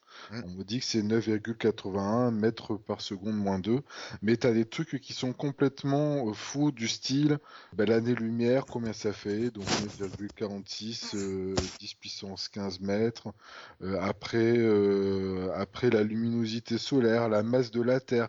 Tu as un nombre de constantes énorme qui est euh, vraiment impressionnant et qui, je pense, facilite beaucoup l'utilisation l'utilisation de l'application. Alors, il y a plus de 50 euh, fonctions scientifiques dedans, il y a 125 constantes mathématiques et physiques au total, plus de 150 devises, plus de 200 unités pour la conversion à travers 17 catégories. Il y a un, nombre incroyable de, possibilités en fait que fournit cette application. Vraiment une application qui regroupe beaucoup beaucoup de finalement d'autres applications euh, en une seule. Donc conversion euh, donc métrique, conversion devise, conversion euh, voilà, donc une application que je recommande. Elle est Alors la, la version calculatrice 2 est gratuite, la version calculatrice 3 est payante. Alors, elle a euh, été, la version 3 a été gratuite euh, par les Abdils et genre de, trucs comme ça. Donc, surveillez euh, peut-être le market, surtout avec les Red Stripes, je sais plus quoi. Peut-être que vous la verrez gratuite pendant quelques temps aussi. Tout à fait. Et alors, de ce que je me souviens, au niveau des devises, euh, le fichier est mis à jour euh, une fois par jour et donc du coup euh, est vraiment est vraiment à la page. Il me semble avoir vu ça quelque part. Voilà donc au niveau des conversions de devises, il est il est à jour. Enfin, il se met à jour tous les jours. D'accord. Donc ce qui donne quand même quelque chose d'assez correct. Oui, oui, tout à fait. Donc vraiment une super application qui offre beaucoup de possibilités. Euh, voilà, donc euh, que ce soit pour les étudiants, que pour, ce, pour les, les touristes et les voyageurs, euh, etc. D'accord. Et on peut même, alors oui, je suis sur la 3. sur Calculatrice 3, on peut demander la synchronisation du taux de change à l'ouverture de l'application. Oui, c'est ça. Donc au moins c'est frais. voilà, on a quelque chose qui est très très très récent. Donc ouais, et je le confirme, c'est bien présent pour la version 2 aussi. Ouais, c'est ce que je vois. Vignette dynamique pour chaque calculatrice montrant l'histoire ou le taux de change récent. 8, 16, 32 et 64 bits. Mot longueur par pour la calculatrice du programmeur, y compris les entiers signés ou non signés. Voilà, donc vraiment une application super complète, très pratique, vraiment bien, bien facile à utiliser, qui utilise euh, ben, l'interface métro euh, bien une très bonne application. Mm. Et qui donc a une version gratuite, une version payante. Bon, j'ai pas vu la différence. Je... Il faudra que tu nous la fasses, la différence d'ailleurs, c'est ton, ton futur travail, euh, Guillaume. Bah écoute, d'après ce que je vois au premier abord, c'est exactement la même chose, sauf que dans la version 2, tu as une pub en haut, et dans la version 3, il n'y a pas la pub en haut, donc ce qui fait que tu as un écran qui paraît plus grand. D'accord, c'est une question de pub. Au premier abord, ça serait la seule différence. D'accord, donc c'est pas sur les fonctionnalités. Oui, ben, non, j'ai pas l'impression. Donc version pub ou version sans pub. Voilà, tout bêtement.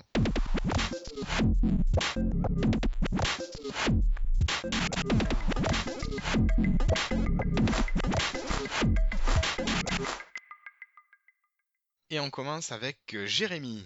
En fait, je suis retombé sur un jeu sur euh, le Xbox Live Arcade, donc sur Xbox 360. Et vraiment, j'ai eu un gros coup de cœur pour ce jeu. C'est un jeu qui s'appelle Mark of the Ninja. Je sais pas si vous connaissez. ouais, non. Comment t'écris ça? Mark MRC MARK. MRK. Ouais, Mark. of the Ninja. Tu remplis le doc en même temps, c'est bien. oui, oui, oui. en fait, euh, bah, c'est un jeu d'infiltration. Et c'est vrai que j'adore les jeux d'infiltration, mais euh, à bien y réfléchir, on a souvent des persos qui sont pas forcément les, les mieux placés. Enfin, je veux dire, euh, Splinter Cell, par exemple, euh, je le vois plus euh, Sam Fisher euh, arriver à tout défoncer avec, son, avec ses, guns et tout ça que vraiment de s'infiltrer.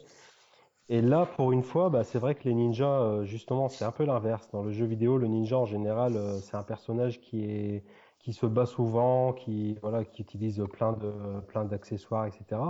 Alors qu'en fait, les ninjas, c'est vraiment le personnage qui est, qui est tip-top pour l'infiltration. Et là, ce jeu, il est juste, euh, il est juste magnifique. Si vous aimez l'infiltration, il faut vraiment euh, se jeter dessus. C'est un jeu en 2D qui est à tomber par terre au niveau du, au niveau du graphisme. Il y a un- c'est un univers assez cartoon qui est vraiment magnifique. Et le scénario est prenant. Enfin, tout est, tout est excellent. La jouabilité, elle est juste tip top. Vous avez plein d'accessoires, des grappins, des, étoiles de ninja. euh, il y a plein, plein, plein d'accessoires, plein de manières de contourner les ennemis. Et vraiment, c'est un jeu qui est super intéressant. Et en plus, vous pouvez le refaire. Vous avez des objectifs euh, à, à remplir euh, pour un même tableau, par exemple. Vous pouvez essayer de le faire sans tuer personne. Vous pouvez essayer de le faire en tuant tout le monde euh, en douceur. C'est-à-dire qu'en fait, vous avez une manière de tuer avec un QTE qui apparaît sur l'écran. Si vous le réussissez, votre ennemi meurt en silence, donc euh, ses collègues ne sont pas prévenus, ne l'entendent pas. Donc vraiment, je vous, je vous conseille ce jeu. C'est c'est juste euh, l'un de mes coups de cœur de, dans ce moment, quoi. Et donc ça, ça vaut 14,99€, c'est ça? Euh, moi, je l'ai eu moins cher. Il y avait une promo qui, qui, s'est- qui- qui s'est peut-être arrêtée. Je l'ai eu pour 800 Microsoft Points, donc ça fait à peu près 10 euros. D'accord. Ok, ça, ça a l'air de se jouer aussi sur Steam, donc sur PC. Ouais, je crois qu'il y a une version PC, ouais. Mais même à 15 euros, franchement, ça vaut largement le coup, quoi. C'est Et une grosse durée de vie? jeu. Bah écoute, je l'ai pas encore terminé, donc je peux pas vraiment te dire. euh, j'en suis qu'au troisième niveau, mais euh, ça m'a l'air assez, assez conséquent, ouais. D'accord. Donc un bon petit jeu. Bon, à mon avis, tu sais, à ce prix-là, faut pas non plus s'attendre à une trentaine d'heures, mais je pense que t'en as pour une petite dizaine d'heures, quoi. Ouais. Bon après, comme tu disais, s'il y a des objectifs de, de qualité, ça peut être aussi l'occasion de le refaire et d'aller plus loin et donc de profiter un peu plus du jeu. Bah voilà, je pense que c'est ça, c'est c'est le genre de jeu, si tu veux vraiment débloquer tous les objectifs secondaires, euh, t'as vraiment une replay value intéressante, quoi. Ok. Ben merci beaucoup Jérémy. De rien. À Patrick. Bah moi je vais c'est d'une série télévisée que je vais vous parler. Je veux dire c'est c'est rare en général que que j'ai envie de parler d'une série d'une manière euh, à ce point parce que vraiment celle-ci m'a marqué. Habituellement j'aime j'aime pas j'aime beaucoup mais celle-ci m'a particulièrement euh, séduite de par d'abord l'histoire le background et puis après les acteurs et surtout la manière de filmer les dialogues etc. Cette série s'appelle Person of Interest euh, qui passe euh, bah, le mercredi soir sur euh, sur TF1. Donc vive les box qui permettent d'enregistrer. Et puis donc alors pour faire un petit peu le pitch, on va dire que depuis le, depuis le 11 septembre, les États-Unis ont mis en place un, système, comment, comment appeler ça, d'analyse criminologique de, leur pays, et ils arrivent plus ou moins en analysant l'audio, le visuel, etc., à prédire qu'il va arriver quelque chose de criminel. Hein, alors on ne sait pas exactement quoi, de quelle manière, mais ils arrivent à prédire cela avec des algorithmes, etc. Mais comme, bien évidemment, aux États-Unis, il y a une somme de choses euh, colossales à traiter, le gouvernement choisit de se concentrer sur les crimes, on va dire, les plus, les, plus violents, notamment le terrorisme. Euh, ce qui n'est pas du goût du, concepteur, qui lui décide justement de, euh, s'appelle Monsieur Finch, qui décide bah, d'utiliser euh, de manière plus ou moins secrète ce même système, mais pour s'occuper des crimes un peu plus, on va dire, légers, entre guillemets, comme les, meurtres, etc. Et pour la partie un petit peu physique, il va faire appel à un ancien agent des services secrets américains qui va être un petit peu son bras et ses jambes et qui va euh, non seulement enquêter, mais aussi intervenir pour, pour sauver les, les, les- ceux qui en ont besoin. Alors, euh, donc vous imaginez un petit peu la richesse que ça peut apporter au niveau background. Puis ce qu'il y a surtout aussi, c'est que euh, il y, a, un suspense qui est assez intéressant en ce sens où on parle de personnes, mais sans savoir finalement si elles sont victimes ou criminelles. C'est-à-dire qu'on voilà, on va découvrir au fur et à mesure vraiment si la personne est en danger ou si c'est elle qui met en danger. Les dialogues sont, sont, sont, sont, sont magnifiquement, absolument fantastiques. Et tu les vois en VO ou en VF? En VF. En VF? Moi, Ils ont réussi à faire des bons dialogues. Écoute, moi j'ai toujours été assez bon public, hein, personnellement déjà. Et je veux dire que les versions françaises, ben, justement, il y a, y a- il y a des tensions des fois dans les dialogues qui ont été conservés en français. Moi je me rappelle très bien de cette scène où il est assis dans- une petite table en face d'un présumé criminel, tu vois, avec, un, avec son flingue au milieu sur la table. Et en fait, il est en train de dire au mec, euh, écoute, faut que tu m'aides, quoi. Faut vraiment que tu me... il faut vraiment me convaincre que de ne pas te buter. Enfin, je dis ça, je résume, quoi, mais, mais le dialogue dure à peu près une minute, et puis on sent la tension, c'est palpable, t'as le mec en face qui emmène pas large, en fait, je veux dire, c'est, suspense, action, dialogue. Euh, cette série, elle est vraiment, chouette. Donc, le, le, je connaissais pas vraiment l'acteur qui joue le rôle du, scientifique, mais je connais par contre le, rôle du, de l'agent de la CIA qui s'appelle Jim Caviezel, qui, a fait pas mal de bons films que j'ai appréciés, qui est un très bon acteur. Et là, je veux dire, euh, il est, dans son élément. Vraiment, je veux dire, le casting est excellent. Enfin, j'aime beaucoup cette série, c'est vraiment un coup de cœur. Euh, les, séries qui m'ont remué comme celle-ci sont extrêmement rares. Puis en tout cas, je vous encourage vraiment à, regarder quelques épisodes parce que ça vaut vraiment le coup. Ça vaut le détour. D'accord, d'accord. Ben, merci beaucoup, Patrick. Mais je vous en prie. Donc moi, ben, je voulais vous refaire un point sur Cobus, mais bon, on en a déjà parlé, donc euh, on passe directement à Manu qui nous parle, euh, qui nous parle de quoi? Ah, Je vous parle, euh, je vais vous parler d'un film que j'ai vu il y a pas très très longtemps, qui s'appelle Class d'ailleurs, qui est sorti il y a pas très longtemps non plus. Euh, donc c'est un film de la fratrie Wachowski, donc ceux qui ont fait Matrix. Mhm. Et donc c'est un film de 2h45, donc qui est effectivement assez long. Alors pourquoi il est assez long? Parce que il, il parle de, enfin, il dresse six histoires différentes en fait qui vont s'entremêler tout au long du film et euh, qui se passent à différentes époques. Donc, euh, y a, la première histoire euh, se passe au 19e siècle avec la traversée de l'Atlantique. La deuxième histoire se passe en 1930 et c'est l'histoire d'un compositeur homosexuel, un compositeur de musique homosexuel. La troisième histoire se passe en 1973 et c'est l'histoire d'une journaliste qui fait euh, une investigation sur euh, le milieu nucléaire et, euh, pétrolier.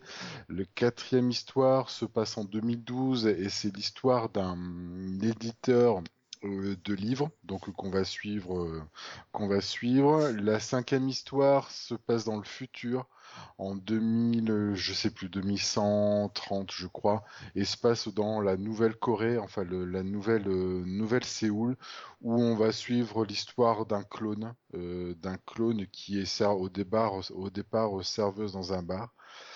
Et enfin, la dernière histoire, euh, donc une sixième histoire qui se passe dans un avenir encore plus lointain, donc 300 ans après, je crois, l'histoire précédente, et qui est post-apocalyptique. Voilà, et donc toutes ces histoires vont euh, se croiser, euh, s'entremêler, on vont avoir des relations les unes par rapport aux autres, on va retrouver euh, euh, plusieurs acteurs euh, à des histoires différentes, enfin dans des époques différentes, qui représentent bien sûr des personnages différents. Donc dans les acteurs, je peux citer entre autres Tom Hanks, Alberi, Hugo Eving, voilà, qui sont vraiment les acteurs les plus connus, sachant qu'il y en a d'autres, d'autres qu'on va retrouver dans, dans, les différentes histoires. et c'est vraiment un film qui m'a marqué. Alors c'est un film qui est vraiment assez compliqué à comprendre. Euh, je dois avouer que une première vision suffit pas pour euh, le comprendre, mais malgré les 2h45, on a vraiment envie euh, ben, finalement de le revoir pour essayer de comprendre et voir toutes les interactions qu'il y a au, au niveau du film. C'est vraiment un film qui, pour moi, est vraiment très intéressant, comme savent le faire les Wachowski. C'est vrai qu'avec Matrix, ils avaient réussi un beau succès. Je parle du premier. Mais pourquoi il y en a plusieurs? Comme dirait Kern. il n'y en a qu'un. Bah oui, il n'y a qu'à Matrix, non? Il n'y a qu'à Matrix, mais je suis entièrement d'accord. Voilà, et euh, là, c'est vraiment un film pour moi qui est très réussi, euh, très intéressant, qui nous amène dans différentes époques, différents univers, différents mondes. Finalement, même si c'est un monde unique, on a toute une palette de représentation des mondes, une palette de représentation des gens, des, des psychologies. Vraiment, euh, c'est un film qui est très très riche, qui est très beau visuellement. Alors après, on peut y mettre quelques critiques. Alors Satan a mis quelques critiques au niveau, euh, au niveau des maquillages pour certains personnages, c'est-à-dire que c'est effectivement, on sait que certains personnages se retrouvent, enfin certains acteurs se retrouvent à différentes époques, on va essayer de les trouver, etc. Donc parfois les, les maquillages sont plus ou moins bien faits, chose que moi ça m'a pas ça m'a pas vraiment choqué. Ça fait partie des choses que j'ai vues au niveau de la critique. Qu'est-ce que j'ai vu au niveau de la critique? Effectivement que ce petit jeu de recherche d'acteurs qui se cachent derrière, euh, derrière un personnage euh, peut effectivement empêcher de bien suivre l'histoire. Donc effectivement, il faut vraiment se concentrer sur l'histoire. Mais c'est vrai que c'est un film tel que j'ai pas vu depuis longtemps, qui m'a vraiment, enfin, qui m'a vraiment plu, qui est un très bon film et qui est finalement un genre de mini enquête euh, qu'on suit et qu'on essaye de, dont on essaye de démêler le- la pelote de laine, enfin, qui qui est créé par euh, par les réalisateurs et vraiment un très bon film que je vous recommande. Alors là, je t'avoue que euh, j'ai euh, vu le film que tu voulais présenter sur le, le- le document euh, qu'on utilise pour préparer le podcast, et puis j'ai vu la, la bande-annonce qui a l'air absolument somptueuse. Donc, euh, je sais pas si tu l'as vu. Est-ce qu'on peut imaginer que la bande-annonce est à la hauteur du film ou l'inverse? Tout à fait. Tout Ouais. à fait. La bande-annonce représente très bien, effectivement, euh, représente très bien le film d'un point de vue visuel, en tout cas. Ça m'a super donné envie de le voir. Parce qu'il y a Tom Hanks, entre autres choses, je crois, sur le- dans le- comme acteur principal. Ouais, ouais, tout à Et fait. Y a j'adore cet acteur Hanks, déjà. et Il y a ac- Grant aussi, qui est excellent. Voilà. Il y a Hugo, Hugo Weaving, euh, voilà, qui, Ah oui, euh, Oui, oui. Hugo Weaving, qui est un acteur que j'adore, ben, c'est qui celui Oui. qui joue, qui joue le rôle de l'agent Smith dans Matrix. Mhm. Voilà. Et il fait comme Vendetta. Aussi. Et voilà, c'est ça, et puis qui joue le rôle de, hum, dans Le Seigneur des Anneaux de, hum, Euh, C'est pas Gandalf? Non, Non, c'est pas le- Gandalf, c'est celui qui joue le rôle de l'elfe. euh, Ah zut, ça y est, j'ai perdu son nom, bon, c'est pas très grave. Enfin voilà quoi, donc c'est un super Ouais. acteur qu'on qu'on voit et qui joue, lui, je crois, dans quasiment euh, dans les six histoires, il me semble. Cinq ou six histoires. Elle ronde. Oui, Elrond, merci. Ah oui, ça, oui, c'est tout ça. à ouais, fait, c'est ça. tout à fait, Elrond.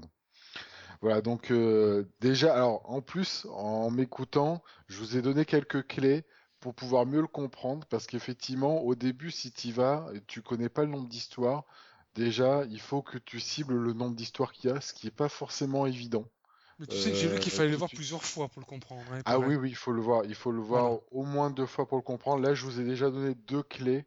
Enfin, une clé qui est le nombre d'histoires et les différentes époques à laquelle ça, ça se passe. Donc à partir de là, déjà, vous avez pas mal d'atouts pour au moins rassembler les différents éléments.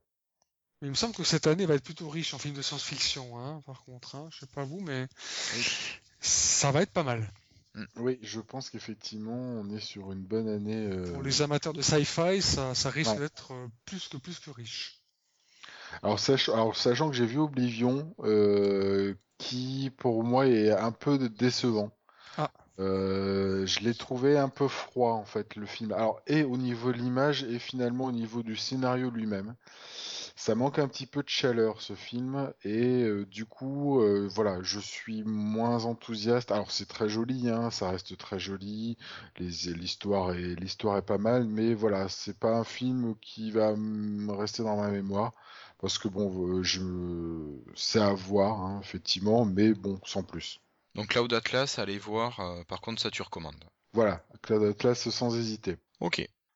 Bon, mais messieurs, je pense qu'on a fait le tour. Ça nous donnera un épisode encore un petit peu à rallonge. oui, oui, oui, Je vais, heureusement en- je vais rajouter encore un petit peu. Ouais, j'ai juste deux petites choses à dire. Euh, la première, c'est qu'à partir de vendredi, je vais vous saouler sur Twitter euh, puisque j'ai été sélectionné pour le programme euh, Toy and Like It pour tester la ACRW 510. Donc je suis désolé, je vais essayer de ne pas trop spammer, mais je vais en parler pas mal quand même. Oh, mais j'espère que tu le feras, franchement. Non, non, je vais, je vais me prêter au jeu, mais je vais, je vais vraiment essayer d'être objectif et, et de la comparer avec la, la Asus VivoTab. Et la deuxième petite chose, un petit message pour Alex Nassar. euh, alors, ça fait quoi de se faire éliminer par Evian? Je sais pas, j'ai l'impression qu'il va pas peut-être pas apprécier le. Et voilà, c'est tout. Bon, ben ça marche. Ben écoutez, euh, pour conclure, un grand merci à Apollinaire de qui est venu passer quelques moments avec nous. Ce fut un plaisir. Euh, bon, à propos de des commentaires sur le site, le forum, il n'y a pas grande activité en ce moment, donc euh, ben, pensez-y, lifestyle.fr, l'adresse est toute simple. Sur iTunes, je ne sais pas si quelqu'un a regardé, si on avait des commentaires. Le dernier date du 9 avril, donc je ne sais pas si on l'avait eu. Euh, non, on l'avait hein. pas eu, non, non, Ah, si c'est Voilà. 2013, non, je crois pas. non, non. c'est Menaxen qui nous met 5, étoiles et qui dit J'adore votre podcast tout simplement pour l'info sur Windows Phone, mais aussi pour l'ambiance et les à côté. Et il y en a un qui date du 21 mars, euh, celui-là je ne sais pas si on l'a eu, c'est Pipo936 qui nous met 5 étoiles et qui dit à écouter absolument. Ben, merci à eux en tout cas, Merci, et merci à tous les autres. Merci. Pour terminer, pensez que vous pouvez voter sur iTunes, mais aussi et surtout sur Podcast France. Euh, oui, Monsieur Larnouf a changé son plugin, donc on n'a pas beaucoup d'étoiles. Donc allez-y, mettez-nous en plein, plein, plein, plein, plein. Et parlez-en autour de vous, vraiment le plus possible, parce que c'est ça vaut le détour. Voilà. Encore une fois, les podcasts sur Windows Phone, ça court pas les rues. Et donc là, pour le coup, c'est plus qu'intéressant, c'est plus qu'exceptionnel. Donc n'hésitez pas, donc, prêchez la bonne parole. Et acheter des t-shirts lifestyle, des caleçons lifestyle, euh, enfin bref. Ah, alors ça, vous en parlez pas assez par contre. hein. Ça, alors effectivement, c'est quelque chose que vous deviez, vous devriez placer sur vos podcasts au début ou à la fin, ou les deux. Parce que c'est vrai que c'est, ils sont, ils sont chouettes, ils sont cool. Là, il faut que je passe ma commande, tiens. Moi et mon fils. Et euh, ouais, ouais, c'est prévu. Bon. Mais euh, non, vraiment, c'est, c'est, des t-shirts. Euh, Je précise que Patrick parle des t-shirts, il parle pas des caleçons, on n'a pas fait des caleçons lifestyle. Enfin, si vous y tenez, je pense qu'ils font sur, sur Spreadshirt, mais... On va faire des strings peut-être. Ça peut être intéressant. Euh, ben merci à tous, euh, on vous dit à la prochaine, d'ici 2-3 semaines, euh, voilà. À bientôt messieurs, bonne soirée. Merci, à bientôt. Merci. Patrick. Au revoir. Et merci à vous.